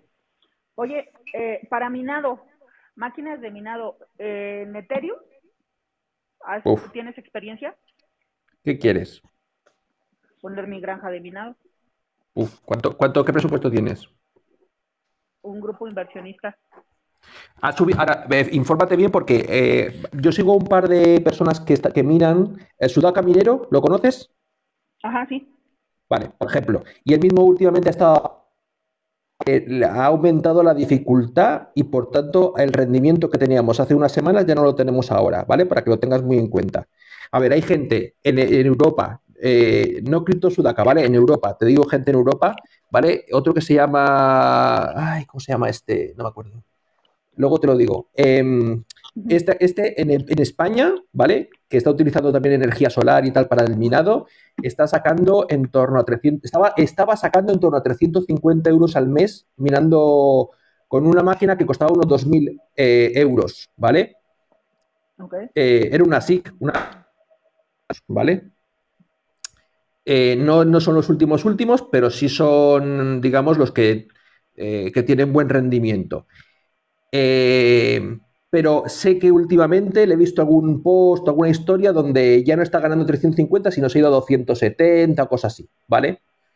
Te lo digo para que tengas, lo tengas muy presente el hecho de que eh, mm, posiblemente, eh, o sea, de que en, la fase que estamos ahora de Ethereum, que es eh, la edad de hielo, se llama así, no sé si has estado estudiando Ethereum, sabrás que estamos en la, estamos en el- la edad de hielo, ¿vale? Lo que quieren es congelar a todos los mineros para llegar a otra edad que se va a llamar merge, que es la, cuando las dos redes 2.0 y Ethereum, como lo conocemos ahora, ¿vale? De minado, ¿vale? De proof of work, se junten en una sola, ¿vale? Y convivan durante un tiempo. Y finalmente hasta acabar matando al, proof of work para acabar eh, eh, viviendo solamente el, el 2.0, ¿no? Entonces, yo creo que Vitalik lo que ha hecho ahora, porque al final ellos tienen la llavecita para, mm, para eh, in- que eso me parece que es una aberración, pero bueno, eso es así, creo que le ha dado para aumentar la dificultad y que y desincentivar el minado. ¿Vale? Y eso cada mes que pase le va a dar un poco una vuelta de rosca a eso. Con lo cual, ahora mismo invertir gran dinero en máquinas de minado, ahora mismo vas tarde. Sí, ya, ya. Tenías que haber empezado a principios de este año pasado. Si hubieras empezado con mucha gente a principios del 2021, ahora mismo las tendrías amortizadas porque ha sido un año buenísimo para el minado de Ethereum y estarías empezando simplemente a ganar durante los próximos dos años ganancias. Pero yo creo que a partir de ahora, y esto no es consejo de inversión, creo que no, no- no le van a salir las cuentas a tus, a tus inversores. Sí, no. No, no, no. Eh, Iliana, no, si, y- si, si el roadmap ya está el 2.0, ya no. ¿Qué ha pasado, Antonio? No, no, quiero decir que si tú proyectas que Ethereum puede llegar a los 15, 20 mil, obviamente es una buena inversión. Si piensas que el No, pero Layer no. 2 no, digo, quiero decir, es una cuestión de, de, de futuro, o sea, porque es una inversión que no va a recuperar inmediatamente. Es, tú te acordarás, Andrés, del cierre de far- de granjas de minado de Ethereum del 2018, 2019, No sé si te acuerdas de aquellos vídeos de gente que tenía montones. Como bajó tanto, pues obviamente estaba. Tú fíjate que Ethereum el año, hace un año y poco estaba a 300, 400, luchando ahí por subir a 500, ¿no? Quiero decir que no les era tan rentable. Solamente cuando hace un por 10, que de repente todo el mundo empieza a minar y empieza a tener rentabilidades mucho mayores, ¿no? Pero hubo una época larguísima de dos años Mira, que cerraron montones de granjas. Sí, pero la mayoría de los mineros ahora mismo, me refiero a los pequeños mineros, es decir, gente que tiene como lo que quiere montar Iliana, ¿vale? Imagínate 15, 20, 30 estaciones de minado, ¿vale? Saben perfectamente que si no, o sea, ya no compran más cacharros porque ya no vas a recuperar lo invertido. Porque, Iliana, en dos años, eh, a ver, algo muy grave tendría que suceder, pero en dos años yo creo que sí eh, van a llegar al 2.0 porque es, es la hoja de ruta ¿vale? Él quiere antes, ¿eh? A, Vitalik le encantaría a mediados de este año, o sea, según la ruta de Vitalik, en febrero, ¿vale? Empiezan ya para finales de año poder hacer el merch. Yo creo que no. Yo creo que nos vamos a dos años hasta que puedan hacer siquiera el merch. Pero en dos años, en cuanto empiece el merch, en dos años, eh, tírale mi, haz mi cuenta, siendo, siendo optimistas para el tema del mirado, en dos años acaba la historia del mirado en Ethereum. Y yo creo que a los precios de ahora, porque no hay que mirar en un futuro, si tú, si tú quieres una empresa, tú no lo haces, bueno, depende del tipo de inversionista, pero yo creo que los inversionistas normales lo quieren para, para, para pagar la luz, como mínimo que pague la luz. Entonces, eh, yo, las cuentas de Antonio, eh, respeto lo que dice, pero no veo a Ethereum llegando a 15.000. ¿eh?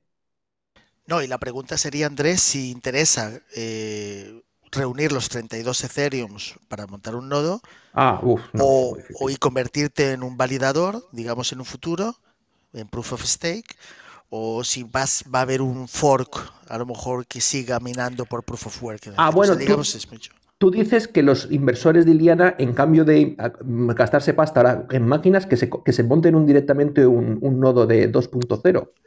Pues mira que esa no me parecería, con el precio que tiene ahora mismo Ethereum, no me parecería ni tan mala apuesta, Iliana pero es mucha pasta, ¿eh? Sí, correcto.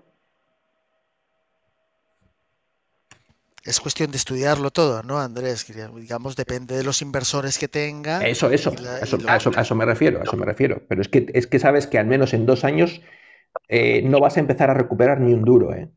Es que, claro. Por ejemplo, a ver. Es, es tener congelado 35 Ethereum, ¿vale? Más lo que te cueste todos los meses el equipo de minado. ¿Vale? Además, que, en ese caso no puedes ni siquiera contratar un, ordenador en la nube, un servidor en la nube, tienes que coger una máquina literal. Y esa máquina, además, o ese número de máquinas, no pueden estar en cualquier sitio, tienen que estar en una sala refrigerada, con lo cual suma la energía de la máquina más los aires acondicionados, más la persona que tiene que mantener todo eso. O sea, es mucha pasta por delante para que pensar en dos años empezar a sacarle rendimiento. Cuidado, ¿eh? Si hiciéramos un paralelismo, por ejemplo, con los validadores de Binance Smart Chain, ¿no? Por ejemplo, ellos están haciendo un pastón, ¿no? obviamente es diferente, ¿eh? no es la misma estructura, es un es un delegated proof of stake diferente, un poco a dedo, bueno, a dedo, pero quiero decir que eso sí que para ellos ha sido un negocio, ¿no? Todos los eh, validadores de la Binance Smart Chain. Pero es que tú sabes, Antonio, que seguramente. Eh, ah, bueno, si los validadores. Sí, sí, en ese caso sí podría ser pero, pero dependes de un, de un proyecto como Binance, ¿no? Yo es que más allá de Binance, si Binance, o sea, si Binance no está detrás de la Binance Smart Chain, ¿tú crees que va a seguir funcionando, Antonio? No, no, están íntimamente ligados, ¿eh? que no es como Ethereum, que tú dirías, Juanín, es que aunque como no hay nadie realmente detrás de Ethereum, es que es más difícil que desaparezca. No sé si, si me explico. Sí, sí. Chicos, perdonadme que hay gente ahí abajo, ha subido, os voy a saludar. Vale, antes de cerrar, nos quedan 15 minutillos. José, ¿qué tal? Bienvenido. Hola, ¿qué tal? Eh, ¿Cómo estáis?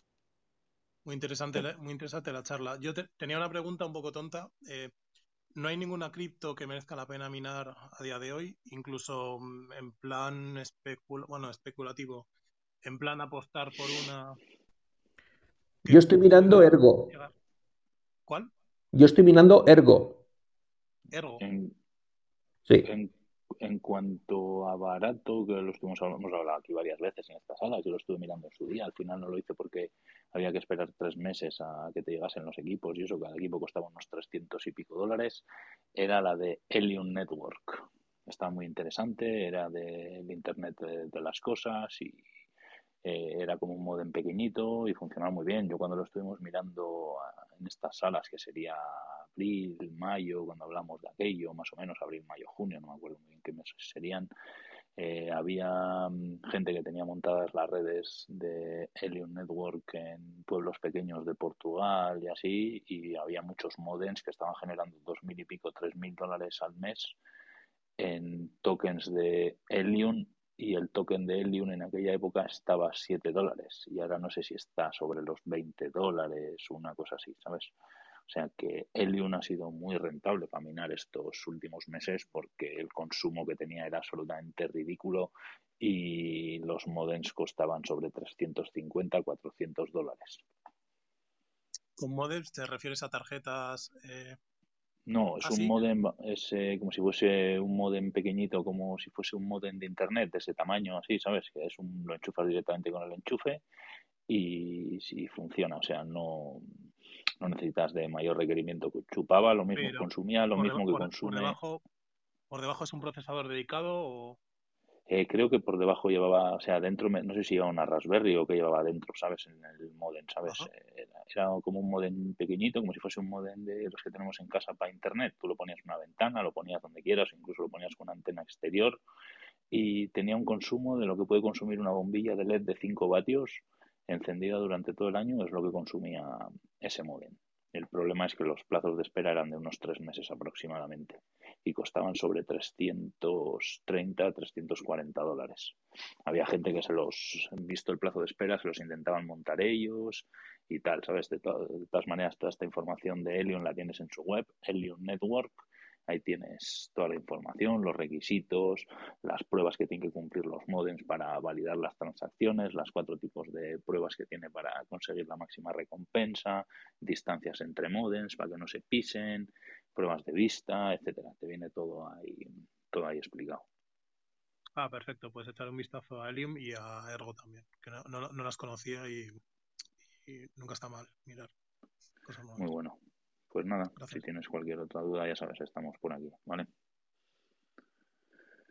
Le voy a saludar a Abraham. Hola Abraham, ¿qué tal? Bienvenido. Hola, buenas. Pues mira, yo soy bastante nuevo en todo esto, entonces me falta todavía mucho conocimiento.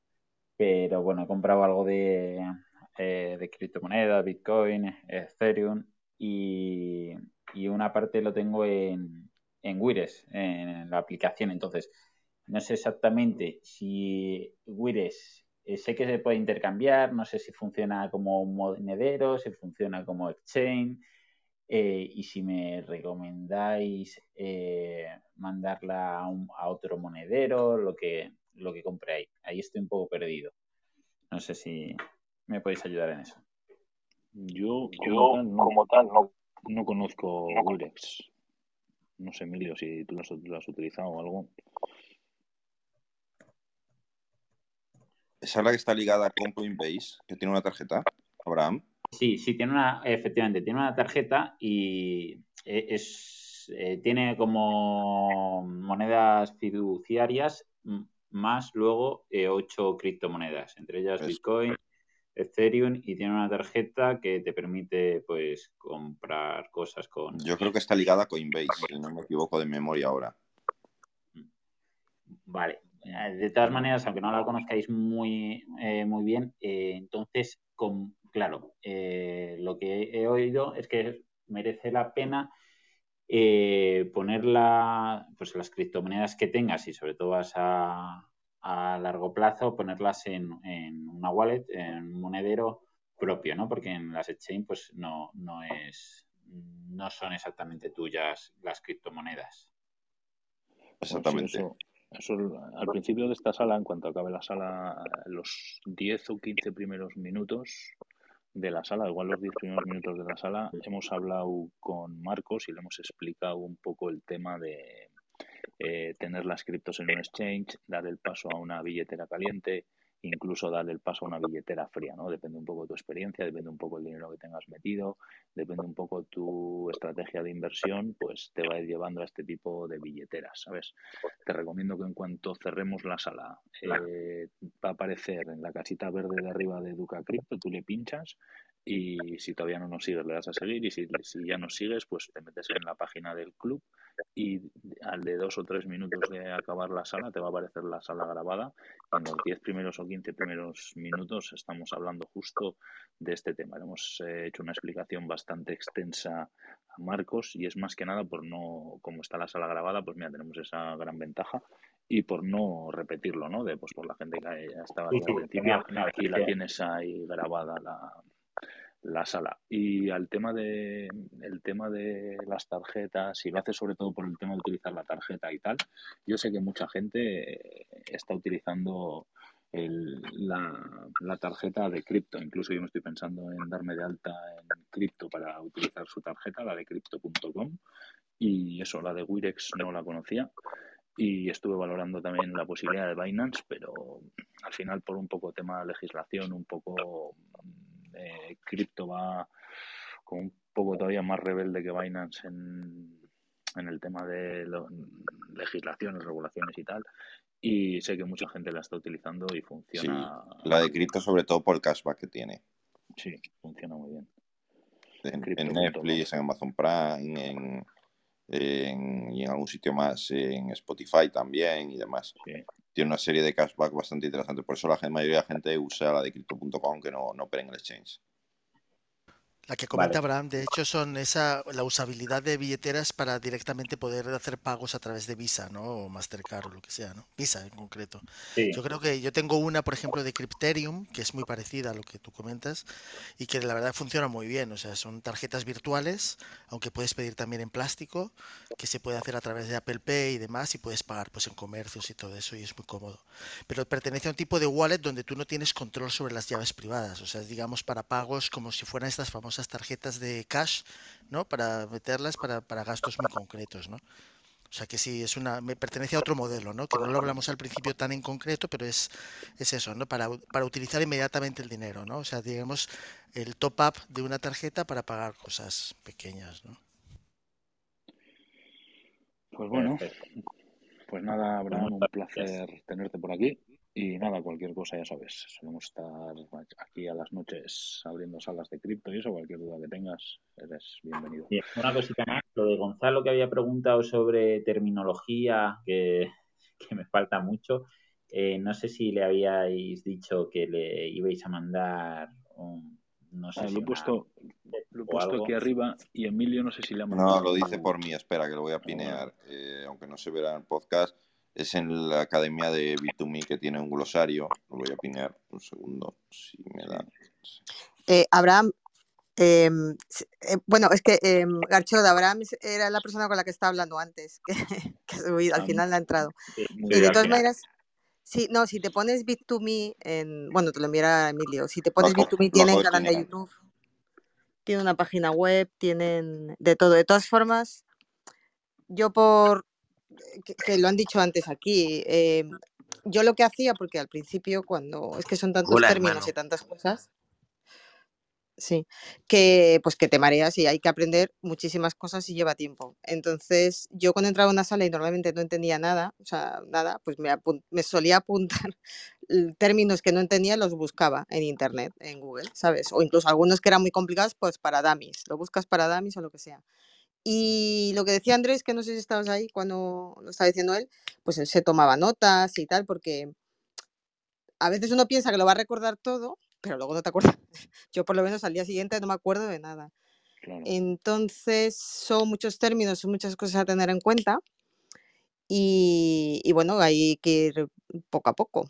Eh, primero investigas, también tienes que investigar sobre las wallets, todo eso, pero bueno, de momento paso a paso, mm, ¿verdad? Claro, es que, es que ir paso a paso, todo de una es, a, mí, a mí me resulta imposible. Maribí ha aprendido un montón, pero Maribí será seguramente de las personas que yo más veces he visto en nuestras salas, ¿eh? quitando la gente que estamos aquí arriba hablando o que abrimos las salas y tal. Maribí será seguramente de las personas que, más veces he visto yo en la sala y que más horas habrá metido. Así que, pues bueno, al final eso es una consecuencia, ¿no? De meter horas, de aprender, de estudiar, de tener interés, que al final aprendes. O sea, al final estas salas pues te dan esa oportunidad, ¿no? Maribí ha querido aprender, ha subido, ha preguntado, ha hecho, pues puesto sus dudas, ha informado, ha buscado, ha buscado en diferentes eh, pues medios, en vídeos, en todo tipo de cosas y he aprendido. O sea, y de lo que sabía Mariby cuando empezó, que no sabía prácticamente ni pasar de Binance a Trust Wallet un Cardano, ahora controla de blockchain y de todo, ¿sabes? Entonces,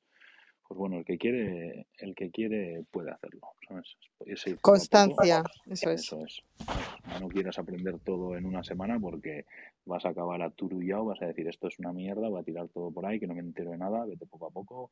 Son muchas cosas, son muchos términos y a medida que le vas metiendo horas vas a ir aprendiendo. Todos hemos aprendido, Garchot, ¿no? Yo he aprendido también de vosotros un montón, ¿eh? Por lo civil o por lo criminal, ¿no? Hay y nosotros de ti, Antonio. Hombre, el bueno de Antonio. Yo sé hasta firmar bloques.